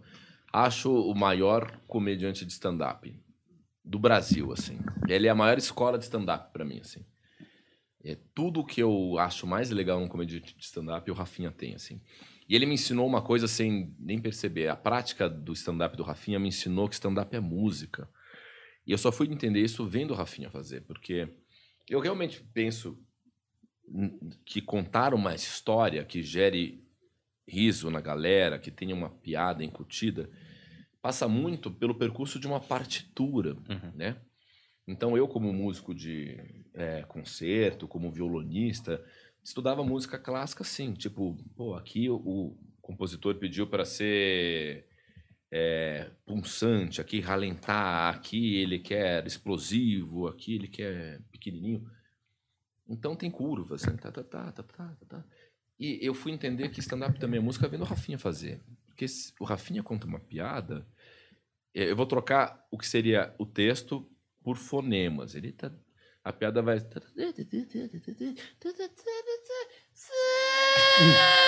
Entendeu? É isso. Cara, é perfeito. Ele fala né? na vida- no dia a dia, assim, né? O Oscar faz, inclusive, a imitação. Exatamente. Ele, com o Rafinha, eu entendi que o punch da piada tem que ir para um lugar mais agudo da nossa voz. Não é porque ele escreveu um método tal qual o Judy Carter. Uhum. Não, ele faz isso e eu falei, funciona. É o que eu mais gosto. É o comediante que eu mais gosto de stand-up, assim. Tudo que ele faz de stand-up, eu adoro. E isso sou eu falando como espectador. Agora, como amigo, eu jamais tiraria o chapéu pro Rafinha. Porque o Rafinha não é. É verdade. O Rafinha é um, é um artista que eu tiro o chapéu pra caralho, assim. Falou, ele é foda. Mas como amigo, um cara. é, tudo bem, eu nem acho que eu sou amigo do Rafinha. Mas assim, eu- ele disse que não, a gente é amigo. Bah, eu gosto de você. Ele já falou isso pra mim, porque em alguma outra entrevista eu falei que ninguém consegue ser amigo do Rafinha. Ele mandou um WhatsApp pra mim dizendo assim: Eu te considero meu amigo. Então você pode dizer que é meu amigo. Eu não acho que o Rafinha é um amigo bom. Porque o Rafinha é esquisito, cara. É um cara que conversa com você agora e te chama pra comer um japonês. Tipo, é capaz de entrar aqui no WhatsApp e falar: Quer jantar amanhã? Eu falo: Caralho, o cara passou oito meses desaparecido, quer Hum. jantar amanhã. Aí você, obviamente, não vai poder. Porque não dá, Sim, tem compromisso. agenda. Você- né? Uhum. Vamos fazer isso semana que vem. Ah, vamos combinar. E ele some por mais oito meses. E, e- e também não é um amigo porque jamais me convidou para ir no programa dele, no, no Oito Minutos lá. Jamais. Eu fui no, lá atrás, quando Hum. era o- Os primeiros. os né? primeiros, que ainda era oito minutos, muito mais que oito minutos. Eu vejo ele fazendo enquete. Quem vocês querem que chama? Aí eu fico escrevendo, eu, eu. Aí eu mobilizo a minha fanbase. Chama eu. Ele nunca me chama, cara. Ele chama. E faria muito sentido. Porra, Faria vocês muita história pra Chama a mulher geleca. Ele chama, ele chama, juro por Deus. Eu vejo Homem o Rafinha gastar dragão. uma energia com as pessoas, assim, cara. Eu tenho tanto pra contar, a gente tem tanta história. Ele, ele não tem nenhuma admiração por mim. É. Então, como amigo, eu falo, puta, ele não me chama porque ele não me admira, né? Porque a gente é muito de levar os colegas por uma questão de empatia, admiração. Então, ele não deve me admirar. Nesse sentido, eu não tiro o chapéu pra ele, mas como artista, caralho. Cara, eu, eu acho muito doido. Cara, é muito doido, assim, é óbvio que quando a gente faz uma passagem do espectador pro comediante, óbvio que quanto mais se adentra no mundo do showbiz, você vê que as folhas são de plástico, não é? Aquele chão de ladrilho é de mentira, é de latão. Lar docilar do Luciano Huck. Entendeu? É tudo Uma, é, uma, é uma grande mentira, mas assim, por um lado eu fiquei frustrado e por outro lado eu achei bonito no sentido de tipo, cara, é, é tudo de mentira, mas é tudo pelo entretenimento. E é óbvio que na inocência e na ingenuidade de um espectador, você olha os caras do CQC, você fala, "Ah, os caras são tudo amigos e tal. Aí hoje passou sete anos, sei lá e tal. E a gente tende a confundir o artista com o CPF. Aham. E, e é doido que hoje, como vocês não fazem mais parte de um grupo, já passou. É, sabe, ex-atleta, ex-jogador de futebol que agora fala tudo? Uhum, uhum. Que agora também, foda-se. Todos quase, se não falaram mal do Rafinha, ou eles não falaram nada, ou eles falaram mal do Rafinha, é isso que eu quis dizer. Aham. Porque, porra, o Danilo, todo mundo sabe, a história mais velha do Brasil. O Oscar andou falando, aí você fala, o, o falou, acho que no Flow também. Aí deve sobrar o Andreoli, que tá na Globo, sei lá, o Meirelles, que ainda é, acho que é amigo do Rafinha, ainda faz show, pelo menos acho, né, que é, é, e tudo mais. E eu acho que é uma coisa muito doida que toda vez que perguntam isso pra ele, ele fala que vem de uma parada muito competitiva, que ele vem do basquete. E, cara, sei lá, eu entendo, sei lá, numa época que você tá ralando pra cacete pra conseguir seu espaço, chega no momento que te dão o prato e fala, meu, agora é cotovelado pra cima. Eu entendo, não tô dizendo que eu faria, mas eu entendo o raciocínio. Mas acho que essa época meio que passou, né? Ah, cara, é, ó, esse CQCs é assim, você jamais vai conseguir fazer um especial CQC 20 anos. Daqui a pouco vai dar 20 anos do CQC, né? 2008 foi o ano que estreou, daqui a pouco vai dar 20 anos essa porra. Você nunca vai reunir todo mundo no mesmo palco porque todos se odeiam. É muito louco. É uma coisa. É verdade. Tem três caras que se dão relativamente bem com todos, assim. Eu, o Andreoli e o Oscar. É... E o Oscar, mais ou menos. O Oscar já tem inimizades aí também. Ele não tinha. Até pouco tempo atrás, o Oscar era um cara neutro como eu e o Andreoli. É... Porque a Mônica Iose não se dá com um. O Taz não se dá com o outro. O Rafinha não se dá com não sei quem. O Danilo também. Acho que pelo Danilo todo mundo pode. O Danilo não tem treta com ninguém, mas um monte de gente tem treta com o Danilo. É, então é uma história. O Meirelles muito... tem treta? Não, tô falando do CQC. O Meirelles é a segunda geração do CQC. Eu não, não admito. a Mônica veio depois, Não. porra. Não, a Mônica é da primeira turma. O Maurício. Ah, bom, é puto. verdade, é O verdade. Maurício vê tudo que falam dele, então ele tá vendo esse corte aqui. o Maurício tem um mérito, assim. E- e- e- Eu acho que o Mal Meirelles é um comediante maravilhoso, mas eu não o considero é, um integrante legítimo do CQC, porque para mim os legítimos do CQC foram aqueles caras do primeiro ano, assim, os sete caras, depois veio a Mônica como oitavo Uhum. elemento. No entanto, porém, contudo, o Mal salvou o último ano do CQC. 2015, que foi um ano que o CQC respirava por aparelhos. Tava Dan Stuba aqui no lugar do Marcelo Taz. Eu tinha voltado ao programa depois de trabalhar na Record. A gente tinha um elenco com um monte de novatos, porque já tinha sido geral, Andreoli, Oscar, Rafinha, Mônica, Danilo. Rafinha. Quem salvou aquela temporada foi o Meirelles. Ele, ele realmente fez uma última temporada do CQC incrível. Mas eu vejo que ele fica falando, "É, eu sou do CQC. Não, ele é de uma segunda geração do CQC. Não é a pioneira. Mas acho que a minha treta com o Rafinha é que eu sei que o Rafinha não me admira como comediante. Uhum.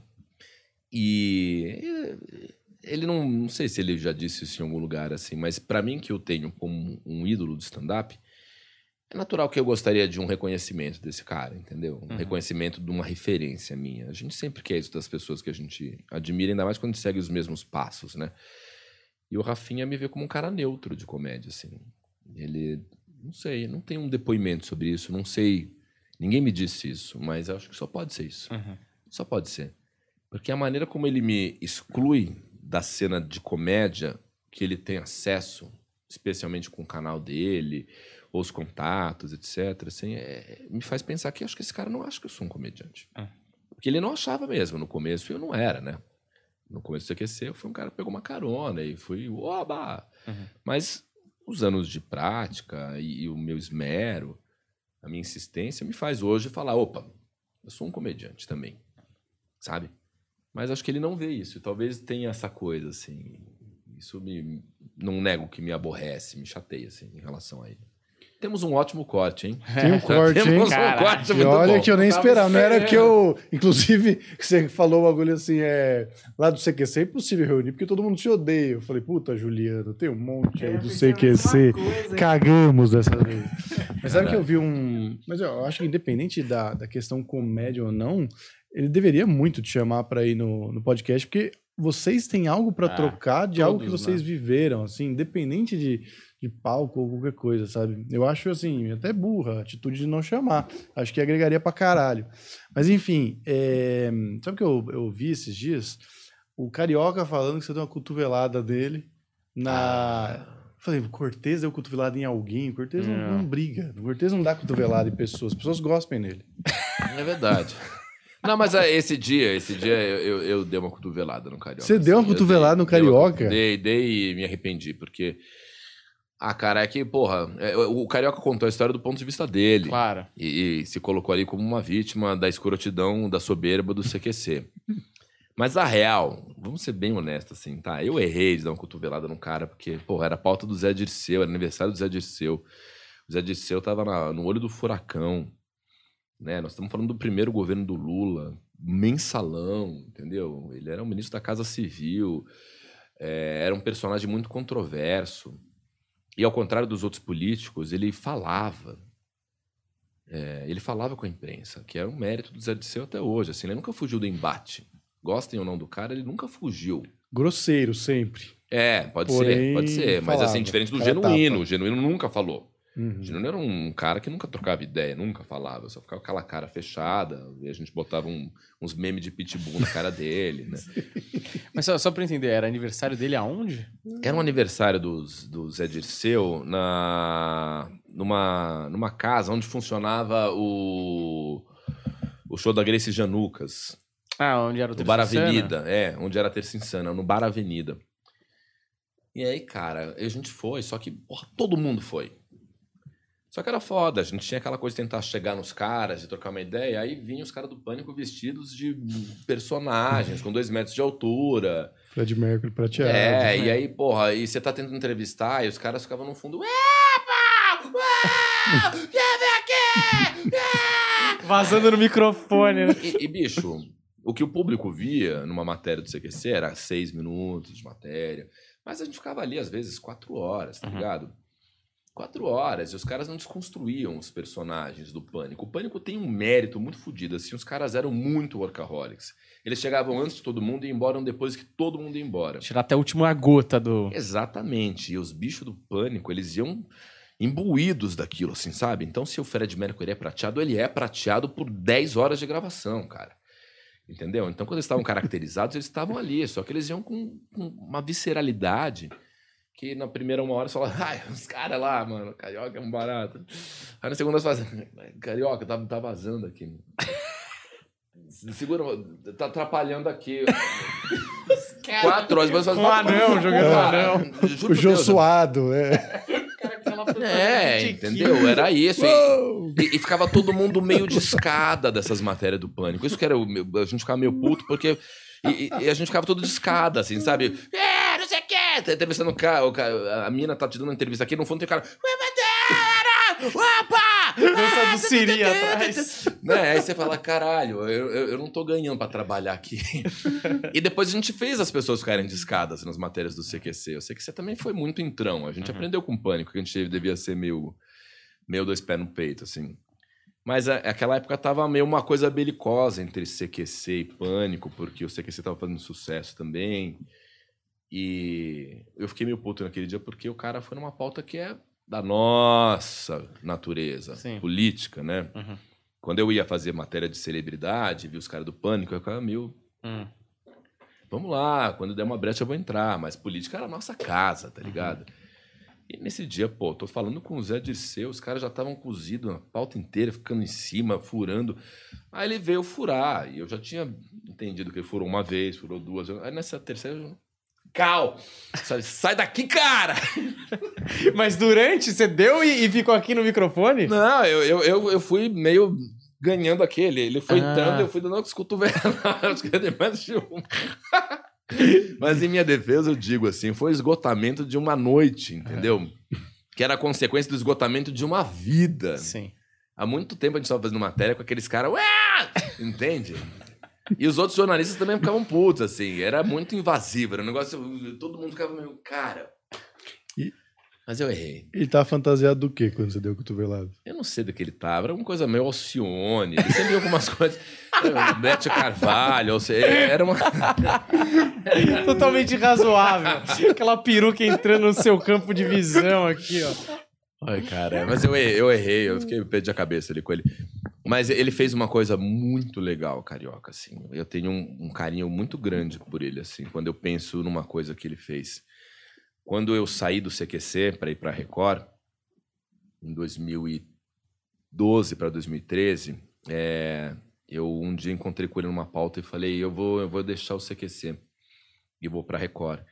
Aí ele falou, não faz isso não, cara. Não faz isso não, porque o, o, o- o que é da tua família é, é- é- é- é do coração da tua família. Sua família é o CQC, cara. Você vai errar, não faz isso. E eu falei, imagina, carioca, que, que olho gordo, cara. Para, eu tô numa fase nova, cara. Vou lá, vou arrebentar na Record. Ele falou, ele foi o único cara, falou assim: Isso não vai ser bom pra você. Você não vai ser feliz. E uma coisa quase tipo: o que Deus une, ninguém deve desfazer, não. Você tá, tá fazendo uma coisa errada. E eu fiquei assim, ele não era meu amigo para dizer aquilo, e ele estava profundamente certo. E eu percebi que ao fazer aquilo, ele dividiu um conhecimento que ele tinha, é, uma experiência que ele talvez devesse dar para outra pessoa que não tivesse lhe dado uma cotovelada anos antes, entende? Ao fazer aquilo, eu falei. Na hora, claro que eu não gostei, mas quando o tempo passou, eu falei, puta, o cara foi o único dos meus colegas de comédia que falou o que estava pensando. Porque vários outros deviam ter pensado, puta, que cagada que ele tá fazendo, não vai. Mas ele foi assim, ele, ele me aconselhou, segurou no meu ombro, falou. E quando eu voltei, encontrei com ele, eu falei, você estava certo. Ele falou, eu falei para você, cara. Eu falei. E ele falou com, com um olho de criança, assim, sabe? A gente é da comédia, cara. O nosso trabalho é esse. Não vamos se perder, sabe? É um, é um cara que eu tenho uma admiração enorme, bicho. E eu acho que isso mostra muito, uh, pelo menos a minha visão, é a genética do CQC e a genética do pânico. Porque eu acho que como o pânico nasce na rádio e os caras se, tinham que se ver todo dia, porque muitas vezes eu acho que vocês vão gravar matéria, todo mundo acha que é o mesmo programa, vocês se viam todo dia. Só que, meu, um tá em Brasília, o outro tá na bancada, o outro foi fazer aqui a matéria em São Paulo, sei lá. Vocês não, não sei se vocês se viam tanto quanto os caras do Pânico. E eu acho que o Pânico, é, eu acho que os caras eram muito loucos. O Workaholic, a gente ouviu histórias aqui absurdas de reunião Uhum. do Pânico. Só que eu acho que o Pânico tinha uma parada. Sabe família que todo mundo se odeia, mas todo mundo se ama? É, é. Então eu acho que eles têm uma parada do tipo. Até o Emílio, às vezes, me dá a sensação de tipo, se você tá no pânico e você vai fazer a entrevista em outro lugar, ele fica com ciúme. Tem uma coisa meio familiar, uma família Tem. disfuncional, Tem. mas que tem. eu acho que eles entendem que meio que a união faz a força na comédia, sabe? Quando você É. sai sozinho, você vai enfrentar uma, um caminho mais árduo, tá ligado? Exatamente. Isso explica eles terem durado tanto tempo fazendo tanto sucesso, Uhum. Né? É, em comparação à disciplina que eles tinham, é, a preparação, né? A dedicação deles era, era um exemplar. Você que era muito preguiçoso em vários aspectos, né? É, especialmente no final, assim. Não sei o que, a gente estava tão cansado que a gente tinha uma competição interna ali para ver quem fazia a matéria em tempo mais recorde Rápido, é. rápido. A gente competia uns com os repórteres, assim, pô, você fez a matéria aqui em 40 minutos. É, mas o Danilo ficou 12. Porra, 12 minutos. Caralho. Ele fez em 12 minutos, ficou em 12, assim, porque a gente tava cansado. E os caras do Pânico não, cara. Quantas vezes na vida é, eu fui cobrir balada, fui cobrir festa, fiz a matéria, entrei, bebi, tomei todas, peguei alguém, me diverti. E às seis da manhã, saindo, vi os caras ali, entendeu? O, o cílio caindo, a peruca ali num canto, fumando. Que Pô, bosta. vocês estão aí ainda. Não, é que a Carolina Dickman ainda não saiu. Ah, e ficavam por uma pessoa. Uma Caralho. pessoa, sabe? Muito foda. Os caras eram soldado mesmo, né? Louco. Vamos pro próximo aí, Juliano. Ó, Ra- ó, posso falar um negócio? Rafinha Bastos é, tá perdendo. Um puta convidado. Exatamente. E isso que exatamente. ele sabe coisa que a gente não tem como puxar, né? Porque os dois viram coisas Exatamente, iguais. Exatamente. Vamos lá. Lília Cabral. Lília Ah, Cabral. Eu adoro. Ela rendeu um dos momentos mais legais que eu tenho aí na comédia recente, que foi o meu papo com o Porchat. Quando eu fui no Que História é Essa Porchat, que sempre foi um programa que eu quis ir, é, eu contei a história do dia em que, lá atrás, quando eu era produtor de um programa de televisão chumbrega, do EV Sobral, eu, num excesso de proatividade, tentei resolver um problema da produção de elenco, assim. A produção de elenco tinha uma menina específica e ela falou, olha, o, o programa é ao vivo no sábado, nós não temos uma convidada ou um convidado, é quarta-feira, então assim, eu peço que todo mundo pare o que está fazendo e me ajude a conseguir convidado, porque o programa é ao vivo sábado, né? Não tem convidado, eu falei, opa, como assim? Eu era molecão de tudo, né? Eu trabalhava e sei lá, na, é, nem lembro o que eu fazia direito. Acho que eu era, eu era da produção, não tinha nada a ver com o elenco. Uhum. Aí eu falei, vamos lá. Aí eu fiquei vasculhando o caderno de convidados, assim. Na época não tinha internet. Sei. de 97. Tudo à um- mão. Tudo à mão. A gente tinha um livro que era o livro Contatos Telefônicos Artistas e Seus Empresários. Um A a Z ali. Aí parou na minha mão, eu fiquei é, ligando, ligando, tentando todo mundo, não sei o quê. Parou L. Aí eu vi Lília Cabral. Falei, Lília Cabral. Porra, Lília Cabral, Tieta, né? Fez tanta novela que eu gosto. Aí liguei, seco. Porra, ninguém me chamou nessa porra, mas vou ajudar. Liguei, atendeu. Do outro lado, Lilian, Lilian, oi, tudo bem? Ah, aqui é o Rafael Cortez, do programa Em Revista, deve sobrar. Falou, ah, eu assisto. Eu falei, é? Você assiste? Ela, é, que legal, ele tá bem. Eu falei, tá. Você viria aqui? Ela falou, lógico. Eu falei, nossa, quase perguntei de novo, por quê? Eu Mas- não quero vir aqui. você viria? Ela falou, vou. Eu falei, não, que a gente tem uma agenda pra esse sábado, por acaso. Sábado eu tô bem, eu não tenho nada. Eu falei, tem que pedir pra Globo? Ela falou, não, não precisa não. Imagina. Eu falei, sério? E você vem do Rio, São Paulo? Não, eu moro em São Paulo. Eu falei, ah, achei que você morava na Globo. Não, eu moro em São Paulo, imagina. Que simpática. Que simpático, falei, acessível, não tem que pedir autorização pra Globo, né? É. Aí desliga o telefone. Cabral fechada! Ah, como assim? Tudo sério? Lília Cabral? Eu falei, fechei Lília Cabral. Aí todo mundo falou, uau, é! é, Cortez, Deus, Deus, Cortez. Deus, Deus, Deus. Ah. E passei os dias seguintes meio dialogando, ligava. Só pra lembrar de sábado, precisa de alguma coisa, vai querer make? Não, eu vou pronta já. Tá, tem motorista. Não, eu vou com o meu carro. Eu falei, gente, além do quê? Era tão acessível. Lília Cabral é é tão legal, Humilde, cara. né, velho? Pelo amor de Deus. Cara, aí o que aconteceu? Chega no sábado em questão, todo o cenário preparado, fichas, roteiros escritos em função da convidada. Todos felizes. A Lília Cabral vem hoje, as pessoas com máquina fotográfica. Mano, eu vou tirar foto com a Lília Cabral. Sério.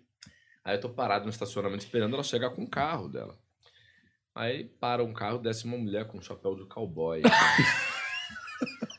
vaca. Coberta de vaca da cabeça aos pés, chapéu, couro, umas botas. Puta que pariu. Aí ela falou, você é o Rafael? Eu falei, sou. Eu falei, você... Ela falou, eu sou Lilian Gonçalves. Eu falei, Lilian Gonçalves? Ela falou, é, você me convidou pra vir no programa. Aí eu fiz, ah... E aí rapidamente veio um- um- uma coisa na minha cabeça, assim, caralho, eu acho que eu confundi as Lilians. Puta que pariu. Aí eu pedi licença, fui até a agenda de produção e onde estava escrito Lilian Cabral, sempre esteve escrito Lilian Gonçalves. Eu simplesmente confundi os nomes, assim. Eu, eu liguei para Lilian Gonçalves, achando que era Lilian Cabral. Só que como eu falava Lilian, ela respondia Lilian. E, em nenhum momento a gente se aprofundava, não tinha site, não tinha assessor, não tinha rede social, não tinha nada. Sabe? Eu não falava, oi Lilian Cabral. Não, oi Lilian. Oi, Rafael. Então eu convidei a Lilian errada. E contei essa história no Porchat. Não, mas peraí. Aí chegou lá, ela entrou e a galera da. Que, que galera, mano? Queria Não, te aí eu matar. voltei e falei, é, você espera um minutinho? Aí eu falei, fudeu, fudeu, fudeu, fudeu. Lida errada, cara, fichas escritas, não sei o quê. Aí eu reuni a produção e falei, tenho duas notícias. Tenho duas notícias, pessoal. Lembra que eu tinha isso, meus 19 anos. Aí a galera, ah, ah, a Lília Cabral não vem. Ah! Mas em compensação, eu já tinha de backup a Lília Gonçalves. Puta gênio, puta gênio. Aí a diretora de produção falou assim: qual a chance de você ter confundido as Lilians? Eu fiz. É. Você tá achando que eu faço? Eu nunca faria isso. Aí ficou tudo meio. Mas, cara, faltava uma hora e meia pro programa entrar ao vivo. Aí a gente vai conversar disso depois. É que fizeram as fichas todas.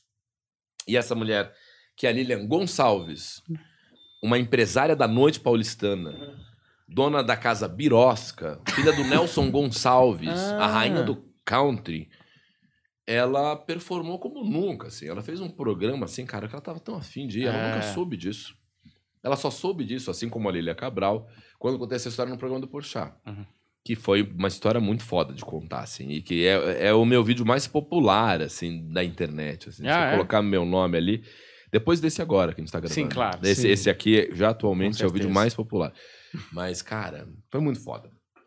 E, mas aí ela não, não- nenhuma das duas entrou em contato com você depois de contar Não, depois foi muito legal, cara, porque quando essa história foi ao ar, a Lilian Gonçalves mandou uma DM pra mim, falando um áudio assim: Eu tô vendo o programa com a minha filha, a gente morreu de rir. Ah, que legal. Aí eu falei, Lilian, eu tinha te... cheguei a comentar com você no Projac, uma vez que eu te entrevistei, acho que você não lembra. Falou, não, não lembrava, mas contou tão bem no eu morri de rir, aí foi super agradável, eu te adoro, eu também te adoro, não sei o quê. Mais uns meses depois, a Lilian Gonçalves me escreveu falando assim, essa história está ótima, muita gente veio ao Birosca. Ah, Ah, que Muita hora. gente veio falar comigo por causa dessa história. Porque o programa do Porchat é muito foda, ah, né, sim. cara? Na internet tá muito forte, tem muita Muito gente vendo na. TV. Minha avó, esses dias vi ela vir na TV. Eu falei, nem sabia que você conseguia chegar até lá. É demais. Brian que gosta, né, do programa. Mas você colocou Lilian Carvalho por causa disso? Exatamente. Ah, Trabalho tá. de pesquisa aqui. Falei, o é- cara nunca trabalhou com a Lilian Cabral. Eu falei, da onde ele vai, meu? Queria Gilberto chopinhar essa, essa grande audiência da Lilia Cabral, hein, cara? É lógico, é lógico. A gente, ah, nós somos o segundo corte depois do Porchat. Olha aí. Vamos pro próximo aí, Vamos. Juliano. Eu tô vendo se minha filha nasceu ou não nasceu. Não nasceu, calma lá. Ah, o Oscar. Oscar. Oscar. Cara, Félix.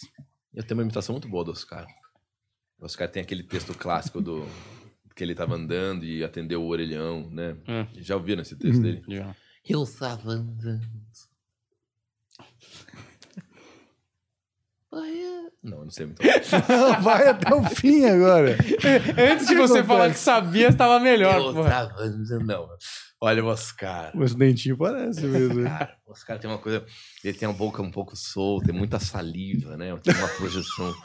O Oscar tem os dentes, né? E ele tem um labiozinho de baixo que é o meu. Ele tem isso aqui, ele parece um, um, roedor. Mas Ai, o Oscar, cara. O Oscar era muito meu amigo. Até um episódio que eu nunca contei, vou contar no ar. Assim Aí, algo aconteceu e teve um momento que a Marcela e eu, minha mulher e eu, a gente falou assim: o Oscar e a Willy são muito fodas. É um puta casal pra ser amigo da gente. Eu, eu fui adiante, eu falei assim: eu já gostava do Oscar no CQC, continuo gostando do Oscar, mas vamos fazer o seguinte, Marcela, vamos. Vamos pôr o pé no acelerador aqui, vamos convidar eles pra passarem um Réveillon com a gente, cara. Aí, porra, pra que eu e a Marcela convidemos alguém pra passar um Réveillon conosco no sítio, Hum. a pessoa tem que estar muito amada. E a gente falou, cara, Réveillon no sítio. Aí convidamos o Oscar, a Willy, passaram um Réveillon conosco. Nós compramos grandes antepastos, sacepipes, vinhos caros. Eu, Sardela. porra, eu nunca recebo, mas se eu recebo, eu vou fazer dinheiro essa porra, entendeu? Comprei queijo, comprei gruyère. Comprei queijo, Comprei queijo. Não é, não é mussarela, eu comprei gruyère, cara. Eu comprei brie, assim. A, a Marcela colocou o brie numa folha, num, num folhado de forno, assim. O brie, você partia, derretia o brie, Sei. cara. Hum. Damasco em cima, tá ligado? Coisa elegante. E Bonito. Réveillon, e demos a ele, a Willy, a melhor cama da nossa casa. Eu e a Amá dormimos no quarto de hóspedes. Ah, esses Os erraram. caras na suíte. É. Deixei o Oscar lá. E aí foi um Réveillon maravilhoso, não tenho palavras. A gente se divertiu muito, eles foram ótimas companhias. E a gente falou, cara, que do caralho. O Oscar e o Willy são nossos amigos de frequentar as casas. Né? Best friends, best friends. aí eu falei, pô, vamos fazer mais, vamos convidar eles pra passar o carnaval com a gente. Tá virando um casal de swinger isso aí. Já são porra. mais dias do carnaval, acho um pouco demais. Não, aí a gente tava empolgado. Vamos levar eles de novo, cara. Repeteco. Tudo de novo. Xandon. Xandão. Foda, não. A gente comprou coisas, cara. Compramos nozes, tá ligado? Nozes em carnaval não é Natal. Sim, não é época. Né? Cara, eu dei o meu melhor pra esse cara. E aí nós fomos jogar Uno uma noite. Uhum. E a gente jogava Uno desde do, do Réveillon, assim. E o Uno é um jogo de estratégia e sacanagem, né? Sim. Blefe pra caralho. E o primeiro ano que nós jogamos lá no Réveillon, a gente fez do meu enxado, o Pedro, a vítima. A gente zoou muito o Pedro. Só que o Pedro tinha nove anos de idade, oito para nove. Ele Briga justa. É. Só que ele ficou muito chateado. Ele chorou várias vezes. Aí minha mulher falou, pô, tem que pegar leve no bullying com o Pedro. Parou com essa porra com bullying com o Pedro. Eu falei. Aí tentamos encontrar um novo bullying, assim. Aí, naturalmente. a Por gente- altura. Foi é, pelo a gente menor. falou, porra, o carnaval de cena vamos acabar com os caras. E ele também, o Oscar é o maior sacaneador. Jogar com o Oscar é o inferno. É aquele cara que você fica. Ah! Ah! ah. Ele ria assim, Claro. ah, ah, ah, sabe? E ele fazendo alta sacanagem, e a gente tomando, mas, pô, um comediante divertidão. Aí a Marcela e eu, a gente fez um, um blefe de Uno, que eu não sei explicar o que, que era. Ah. E a gente fudeu muito o Oscar. Em dupla. em dupla, assim, uma coisa tipo, ah, tá, ah, foi um golpe perfeito, assim. Aí quando ele jogou ali, falou, não, você perdeu por causa disso, não sei o que. Aí ele viu que ele foi vítima de um grande bullying, a gente riu muito, ah, ah, ah, seu trouxa, seu merda, seu merda, você é um merda, aquela coisa assim, ah, ah, ah, seu bosta. Aí ele fez, ah, ele levantou e, e, e se trancou no quarto, blum. Aí a gente, ah, volta, os caras. Ele não voltou. Aí fez um clima de bosta. Aí, juro por Deus, o ambiente fez assim. Aí a Willy falou: Eu acho que é sério. Aí ela entrou no quarto, voltou e falou assim. Aí, bicho, a gente ouviu uns lágrimas. Aí rolou O Oscar chorou? Eu não sei, a gente ouvia só uns o causa do? Uno? Não sei, cara. Alguém chorava. Ou ele ou eu. E a gente ouvia um. E a gente ficou com um clima de merda, assim, sabe? Aí ela voltou e falou: O Oscar tem alguns problemas, é, umas coisas que são dele, ele não gostou da brincadeira. Eu falei: O Oscar não gostou da brincadeira? Oscar? E aí, bicho, demorou umas duas horas pra ele sair do quarto e voltou e sentou e falou: é, Eu errei. E nunca mais a coisa foi a mesma. Depois desse Uno. A gente pegou ali no coração, em algum lugar, assim, que eu não sei o que aconteceu, cara. Era algum trauma, algum gatilho. Nossa, a gente despertou algum fantasma. E ele, ele voltou, assim, ele fala, mas assim, tem uma coisa, assim, sabe? É, ele é meio evasivo comigo, com a Marcela. A gente fica, ei, Oscar, e aí, cara? Às vezes é vergonha. Você entregou. Eu não sei, cara. Não, mas às vezes é vergonha, né? Sei lá, sua puta. Que, que puta É, ele, ele, papelão. ele deu uma estrelada. Eu nunca vi o Oscar estrelar pra nada. Ele é um artista sem afetações. Uhum. A gente faz os mesmos circuitos de comédia, viajou com os mesmos contratantes. Não tem uma história de chilique do Oscar, mas ele chilicou no Uno. Cara, ele que doido chilicou isso, cara. Que história E nunca mais a coisa voltou ao normal, assim. É, Tem alguma coisa esquisita. Eu queria muito ouvir a versão do Oscar. Eu vou perguntar pra ele hoje. Adoraria saber também. e Nossa, achei cara. magnífica essa história do Oscar não saber perder no Uno. Não, ele ficou Uma bravo, assim, assim, sabe? Bateu porta, bam, e bateu a porta do meu quarto. do- Adolescente. Ficou bravo. Pô, os caras é demais, cara. Gosto muito do Oscar. Mas nunca jogamos Uno. Ah, também. juvenil pra jogar Mas, mano, é foda, cara. É engraçado isso, né? É, eu, eu tive uma vez aí, eu fui pra Campos do Jordão. E aí a gente tava lá em casa e a gente começou a jogar perfil. Tá ligado? Perfil.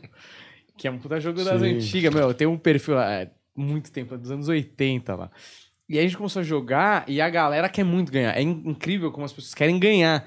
E tinha uma menina, coitada, pô, a gente querendo jogar, ganhar, então era a vez dela. Se ela errasse, era próximo. Então a gente começava a pressionar ela no tempo. Então, sei lá, qual que é a capital do Canadá, sei lá.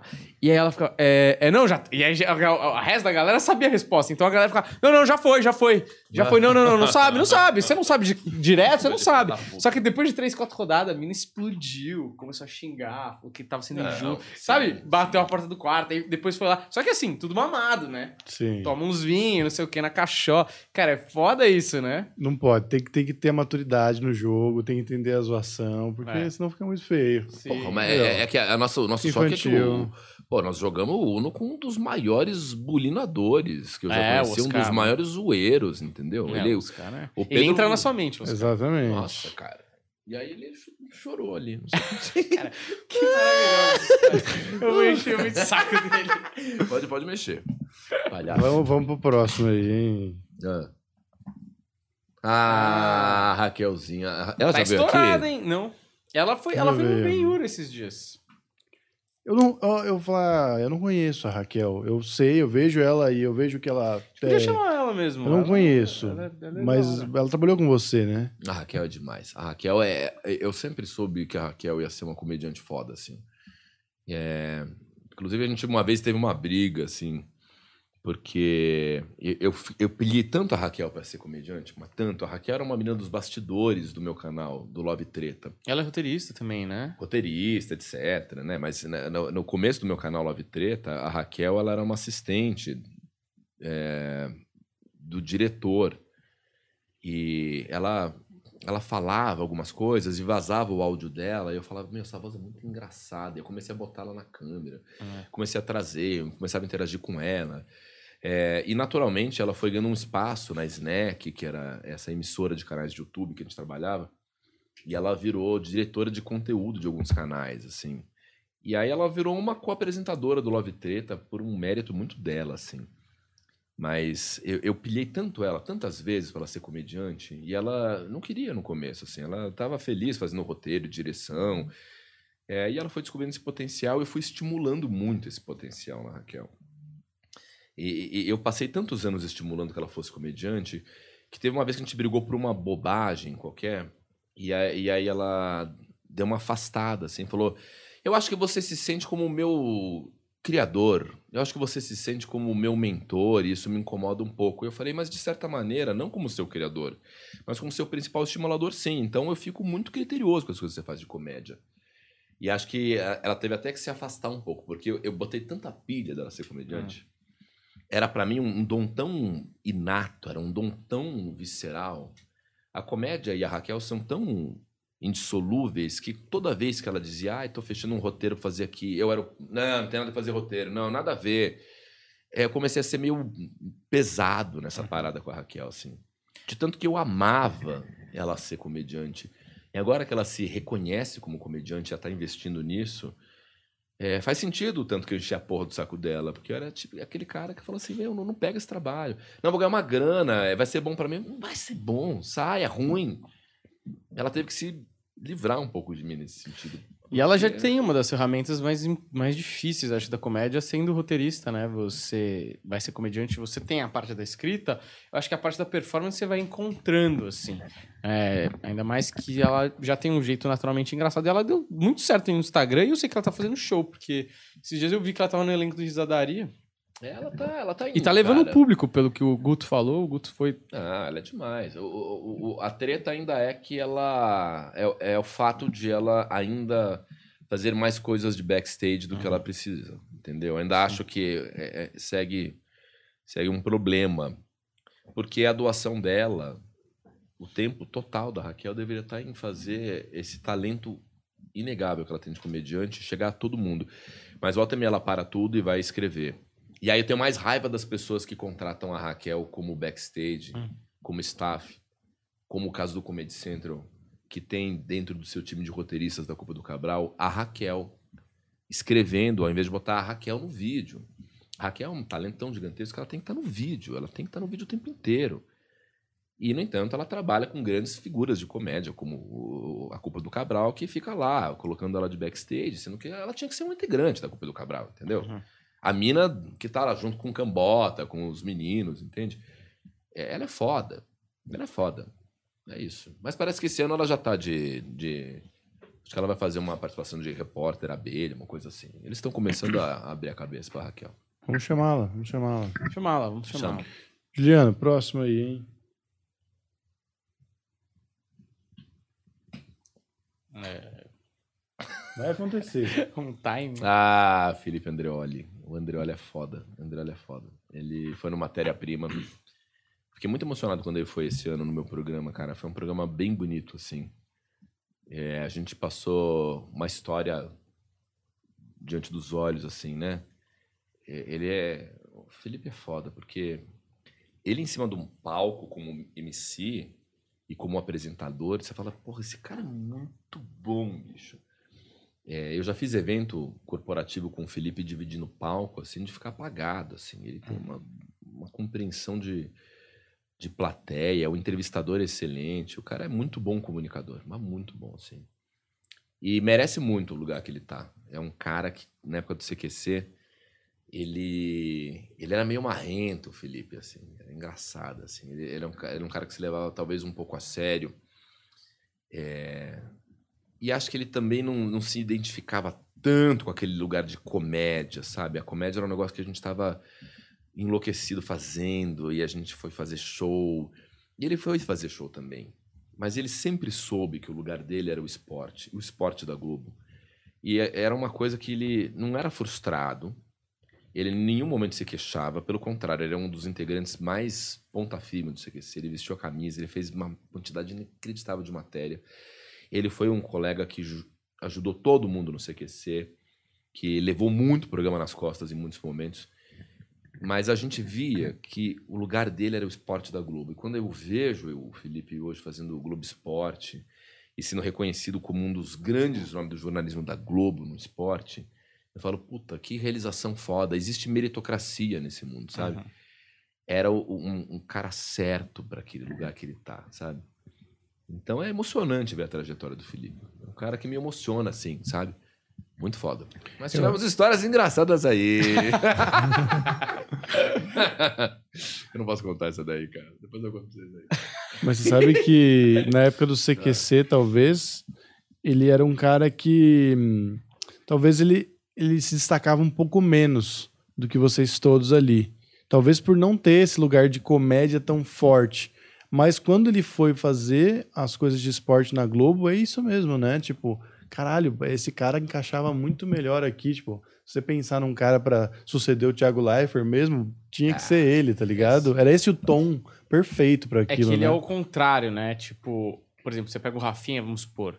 Era um repórter, era um comediante fazendo um repórter. Aham. E ele era um repórter sendo engraçado. Uhum. Então, ele tendo um tom leve, fazendo o jornalismo da Globo, dá o tom certo. Ao Exato. contrário, é que. É, por isso que destoava, né? O Rafinha, antes disso. Tudo bem que o Rafinha é formado em jornalismo, tá, tá. Eu sei disso antes que comente. Mas assim, ele tá, era um comediante fazendo uma reportagem. E, e eu acho que a reportagem era importante, óbvio que era importante. Mas a gente, como espectador, esperava rir dentro Uhum, da reportagem, tá ligado? É, eu acho que faz todo sentido também. Vamos pro próximo. Acho que tem mais um só. Foda. É Tem muito foda. dois. Tem dois?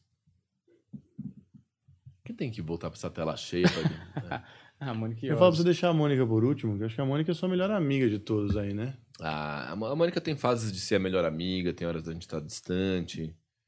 É, mas, porra, ela, ela é muito. Primeiro que assim, né? Acho que a Mônica é, é a minha amiga mais famosa. Ela é muito famosa, impressionante como a Mônica é famosa, né? A gente não tem essa ideia, assim, né? Ela chegou num lugar que nenhum de nós chegou, assim, que é fazer novela na Globo, né? Nenhum de nós fez novela na Globo. Eu ainda não fiz, ninguém nunca me convidou. Eu tenho uma frustração enorme de jamais ter sido chamado. Você tá fazer falando novela. sério? Juro por Deus. Você queria fazer novela na Globo? Muito. Você tá falando Fazer novela na. Globo. Juro por Deus, eu quero Mas eu muito. tô na Ralph, cara. Muito Juro mais legal Deus. que novela. Quando eu fizer uma novela, e tem que ser na Globo, tá? Porque novela em outro lugar Sim, não é cara. novela. Pícara né? sonhadora, versão brasileira, Carinha não? de anjo. Olha, acabei de, acabei de fechar a porta do, do convite da Record e do SBT que tava rolando semana que vem, ó. A Iris Abravanel que mas que assiste. novela tem que ser na Globo, que é uma emissora que tem essa linguagem que as pessoas assistem, né? Quando eu fizer uma novela, vou poder dizer pra vocês, porra, em TV eu fiz tudo. Uhum. Em TV eu fiz tudo, porque eu de fato fiz um. Eu já apresentei reality show, apresentei show de namoro, achei, apresentei show de talento, Stand-up. stand-up na TV, apresentei, trabalhei no Comedy Central, trabalhei no CQC, passei pela Globo, Band, Record, Streaming, TV aberta, Streaming. fechada. Plus, Disney, voluntários. Agora, novela é um negócio que eu nunca fiz, é uma linguagem que eu nunca tentei. E a Mônica é minha amiga que fez novela. Então, assim, sair com a Mônica ainda é uma coisa, tipo, as pessoas ficam emocionadas, assim, sabe? É, E eu falo, pô, peraí, mas é a menina que fez CQC, a gente é amigo, a gente é vizinho. Né? Como assim, né? Sair com a Mônica é tipo paparazzi, assim. Não mais agora, que não tem muito essa cultura, mas às vezes eu saí com a Mônica no Rio e vi uma movimentação atrás da árvore. Cara, o que é aquilo? Não, tem um paparazzi que me segue. Tem um, Não, especificamente, É esse o cara é o, é o Pedro. é, cara, não. E a Mônica namorou pessoas famosas, entendeu? Já teve, eu já tive em situações da Mônica chegar e daqui a pouco chega um cara, um galã, e fala: Uau, não, eu tô ficando com ele. Aí você fala: Cara, você, você jura? É legal. Olha o cara aqui, cara. Ela é muito famosa, cara. Ela é muito famosa. Mas também é a pessoa, é a minha amiga mais louca. Hum. Eu não conheço nenhuma pessoa tão louca quanto a Mônica histórias impublicáveis e, e devaneios e ao mesmo tempo coisas engraçadíssimas assim. A Mônica completamente coração, amor, ela é totalmente talentosa, mas é a minha amiga mais louca assim. Histórias assim, é, começa que ela entrou no CQC já numa num processo de loucura total, né? Ganhando de todo mundo assim numa matéria que ela fez é, na prefeitura de Ribeirão Preto. É, e, e no CQC, histórias das mais divertidas, assim, a- as festas de final de ano do CQC tinham rodinhas de cachaça que eram promovidas pela Mônica, quando ninguém mais conseguia falar lá, "Ah, cachaça pra todos, eu levo a Mônica, pelo amor de Deus. Aí pulava doida na na Kombi, na, na, na caçamba do Massaveiro. Eu lembro disso, assim, sabe? Da gente completamente louco, bêbado, tentando ir embora pra casa, e alguém ia dar uma carona. E a Mônica confundiu e, e se jogou na caçamba do Massaveiro que tava com a lona. Então ela vai, toim, toim, era na rua, sabe? Eu, Mônica, pelo amor de Deus! ela é toda divertida e completamente maluca, cara. Eu adoro a Mônica Iose. Ela é foda. O último, Juliano, pra encerrar este. Pra gente liberar o Rafael É, Cortez. pra ir lá buscar, porque ó, deu tempo certinho de você buscar o Pedro Ah, na escola. Então, né? eu olho. Ah, Danilo, que foda. Cara, o Danilo Gentili é o seguinte: não há nenhum comediante mais generoso que o Danilo Gentili. Total. Não há, não há, não há. É, ele, ele é um cara. é, eu não, não posso dizer que o Danilo é meu amigo.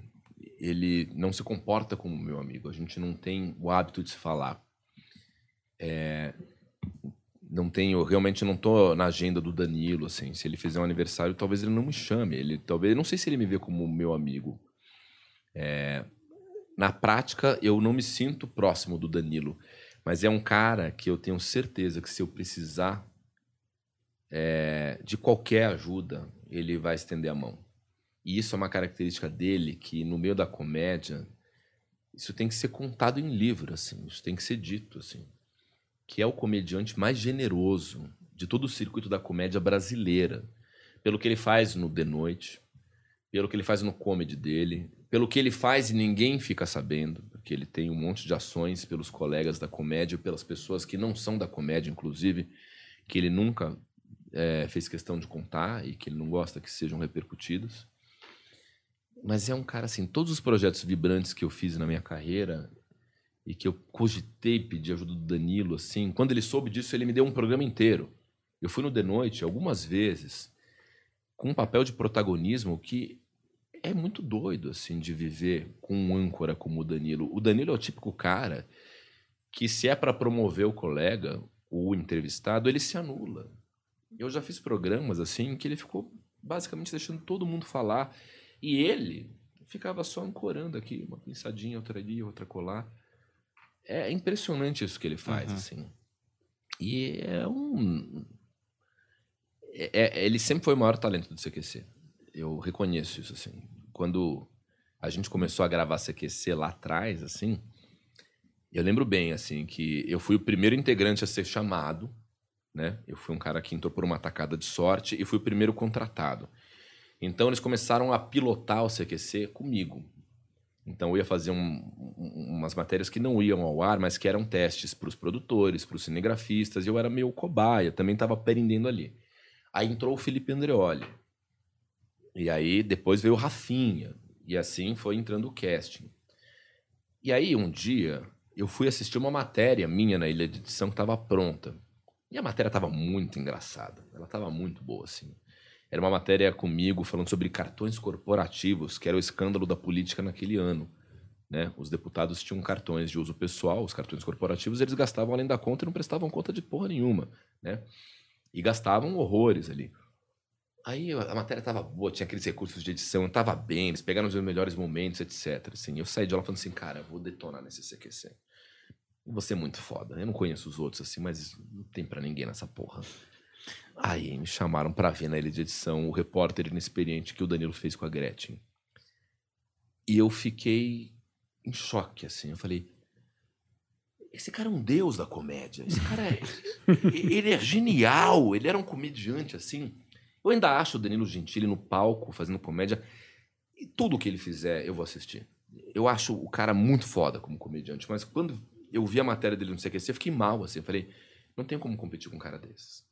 Esse cara é um talento. Esse cara é, é- é genuinamente foda. Ele foi o grande acontecimento do CQC. Sabe, eu fui bem, porque eu era envolvido, eu era um cara aplicado, eu era CDF. O Andreoli também, o Oscar tinha dom, o Rafinha também, mas o Danilo era uma soma de muitos talentos, assim. E não é à toa que ele é o maior cara hoje da comédia, Uhum. né? Assim, o Danilo ainda é o maior cara, faz o maior talk show de comédia do Brasil inteiro.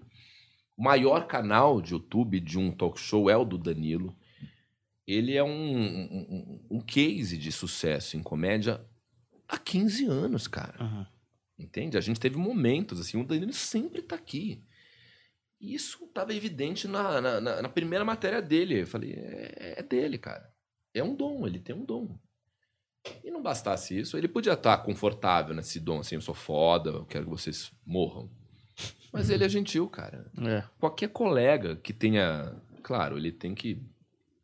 O Danilo também não é idiota, assim. Ele sabe quem são os ratos, ele sabe quem são os filhos da puta, assim. Não sendo um filho da puta, o Danilo vai muito possivelmente dar uma oportunidade. E é incrível isso nele. Isso é Até- genial. Até quando ele sabe que é um filho da puta, ele dá a oportunidade. Isso que eu acho que é. Porque eu acho que ele é generoso, ele é tudo. Isso assim é uma. Todo mundo que fala do Danilo, generosidade é uma palavra que aparece constantemente. Só que o que me deixa chocado é essa parada do ele é generoso com o maior das cobras, assim, sabe? Com quem for, é uma generosidade que transborda. Porque é fácil você ser generoso com um cara que você gosta, né? É. Eu, eu, assim, vamos falar a verdade. É difícil ser generoso. É. Com um cara que você gosta, com um cara que você não. É difícil, na comédia é difícil.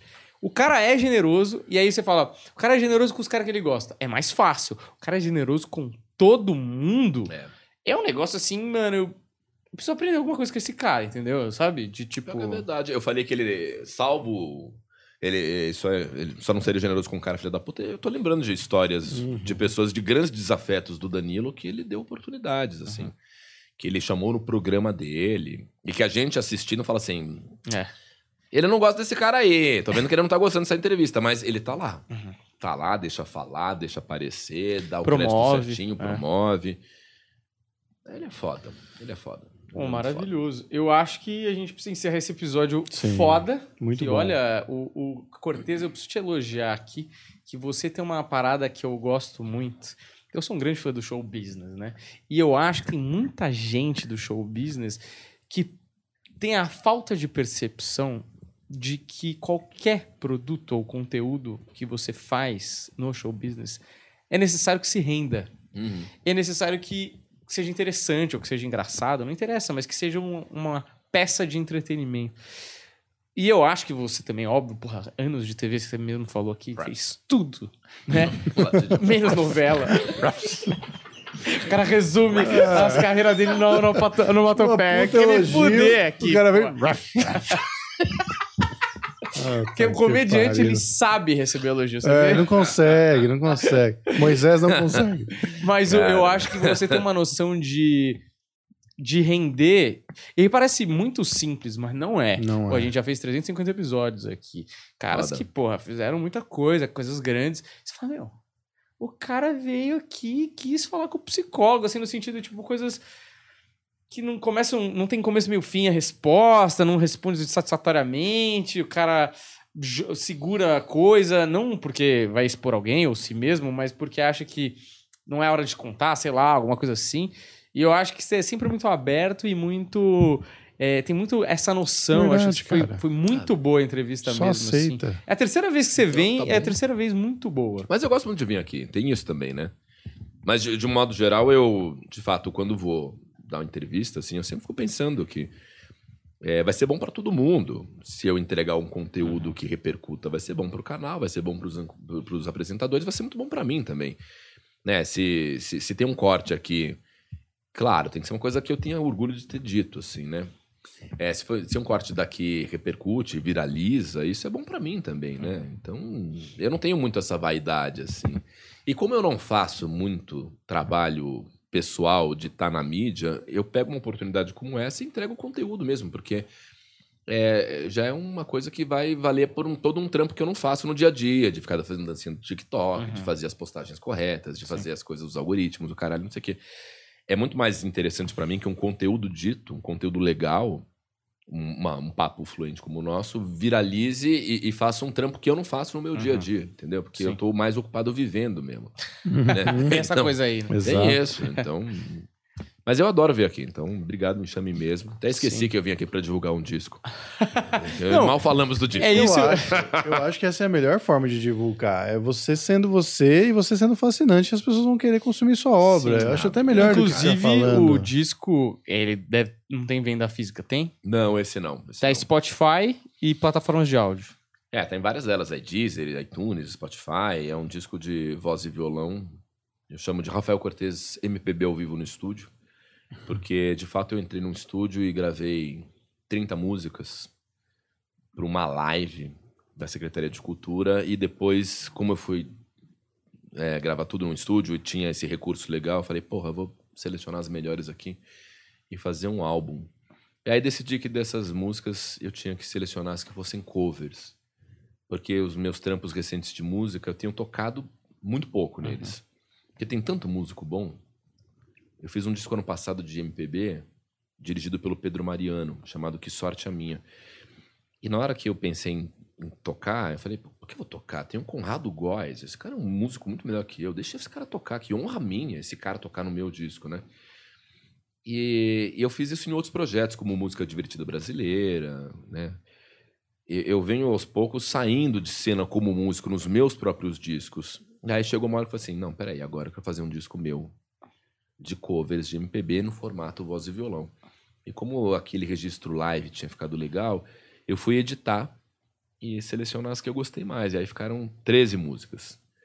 Que tem Javan, Tom Jobim, Wilson Batista, é, Maísa, Angela Rorô. Angela Rorô não entrou. É, é, Dolores Duran, quer dizer. Chico Buarque, Caetano.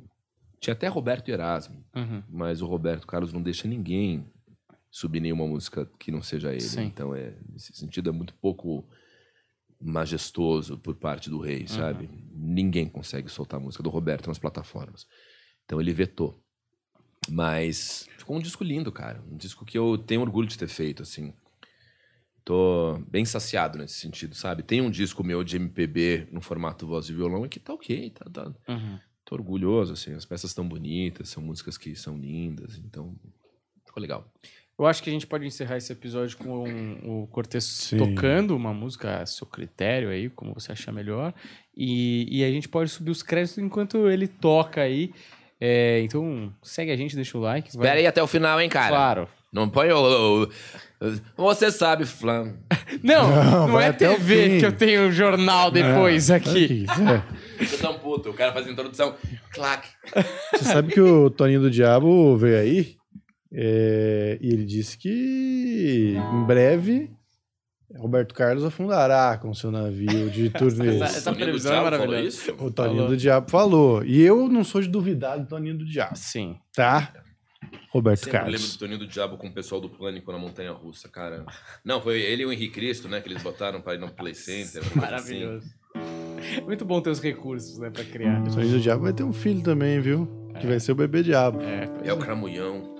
Adoro Cramulhão. Não, eu tô falando da novela Pantanal. Não tô fazendo uma Sim. apologia ao demônio. Não, claro. Vai ser muito chocante é, essa entrevista pegar essa curva agora.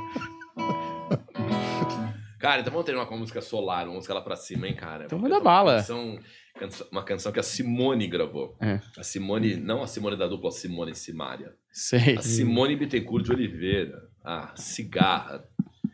Essa música, vamos ver se sai. Chama Você é Real.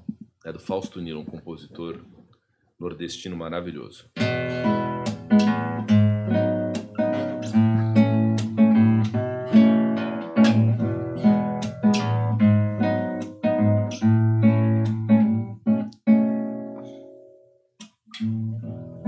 Nossa história começou de maneira original.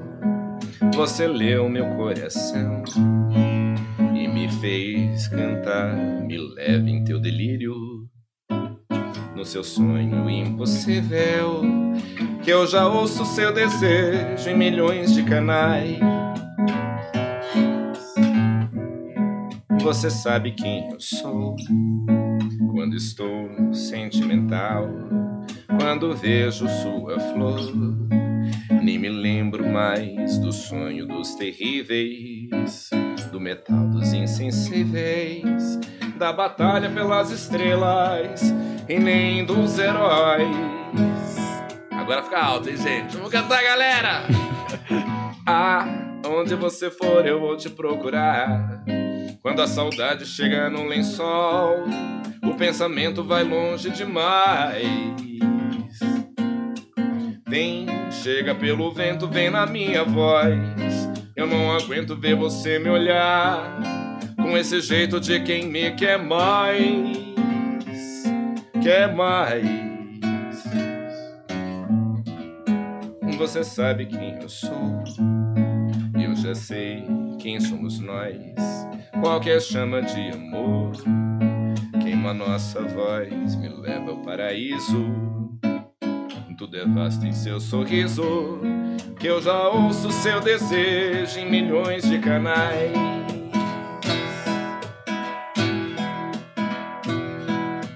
Ah, onde você for eu vou te procurar. Quando a saudade chega no lençol, o pensamento já vai longe demais. Vem, chega pelo vento, vem na minha voz. Eu não aguento ver você me olhar com esse jeito de quem me quer mais. Quer mais. Você sabe quem eu sou. Eu já sei quem somos nós. Qualquer chama de amor queima nossa voz, me leva ao paraíso. Tudo é vasto em seu sorriso, que eu já posso ter certeza você é real. Você é real. Você é real. Você é real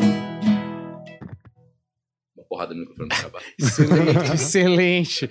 Muito obrigado, gente. Vai lá, dá uma ouvida no Rafael Cortez que vale a pena. Essa foi só um, só o quê? Um gostinho, tira gosto aí. Essa música dá quase um AVC, quase história da oh, quando você fora, eu vou... Si bemol perfeito aí. Segue a gente, vai dar uma ouvida no Rafael Cortez. Muito obrigado, valeu e até a próxima. Tchau.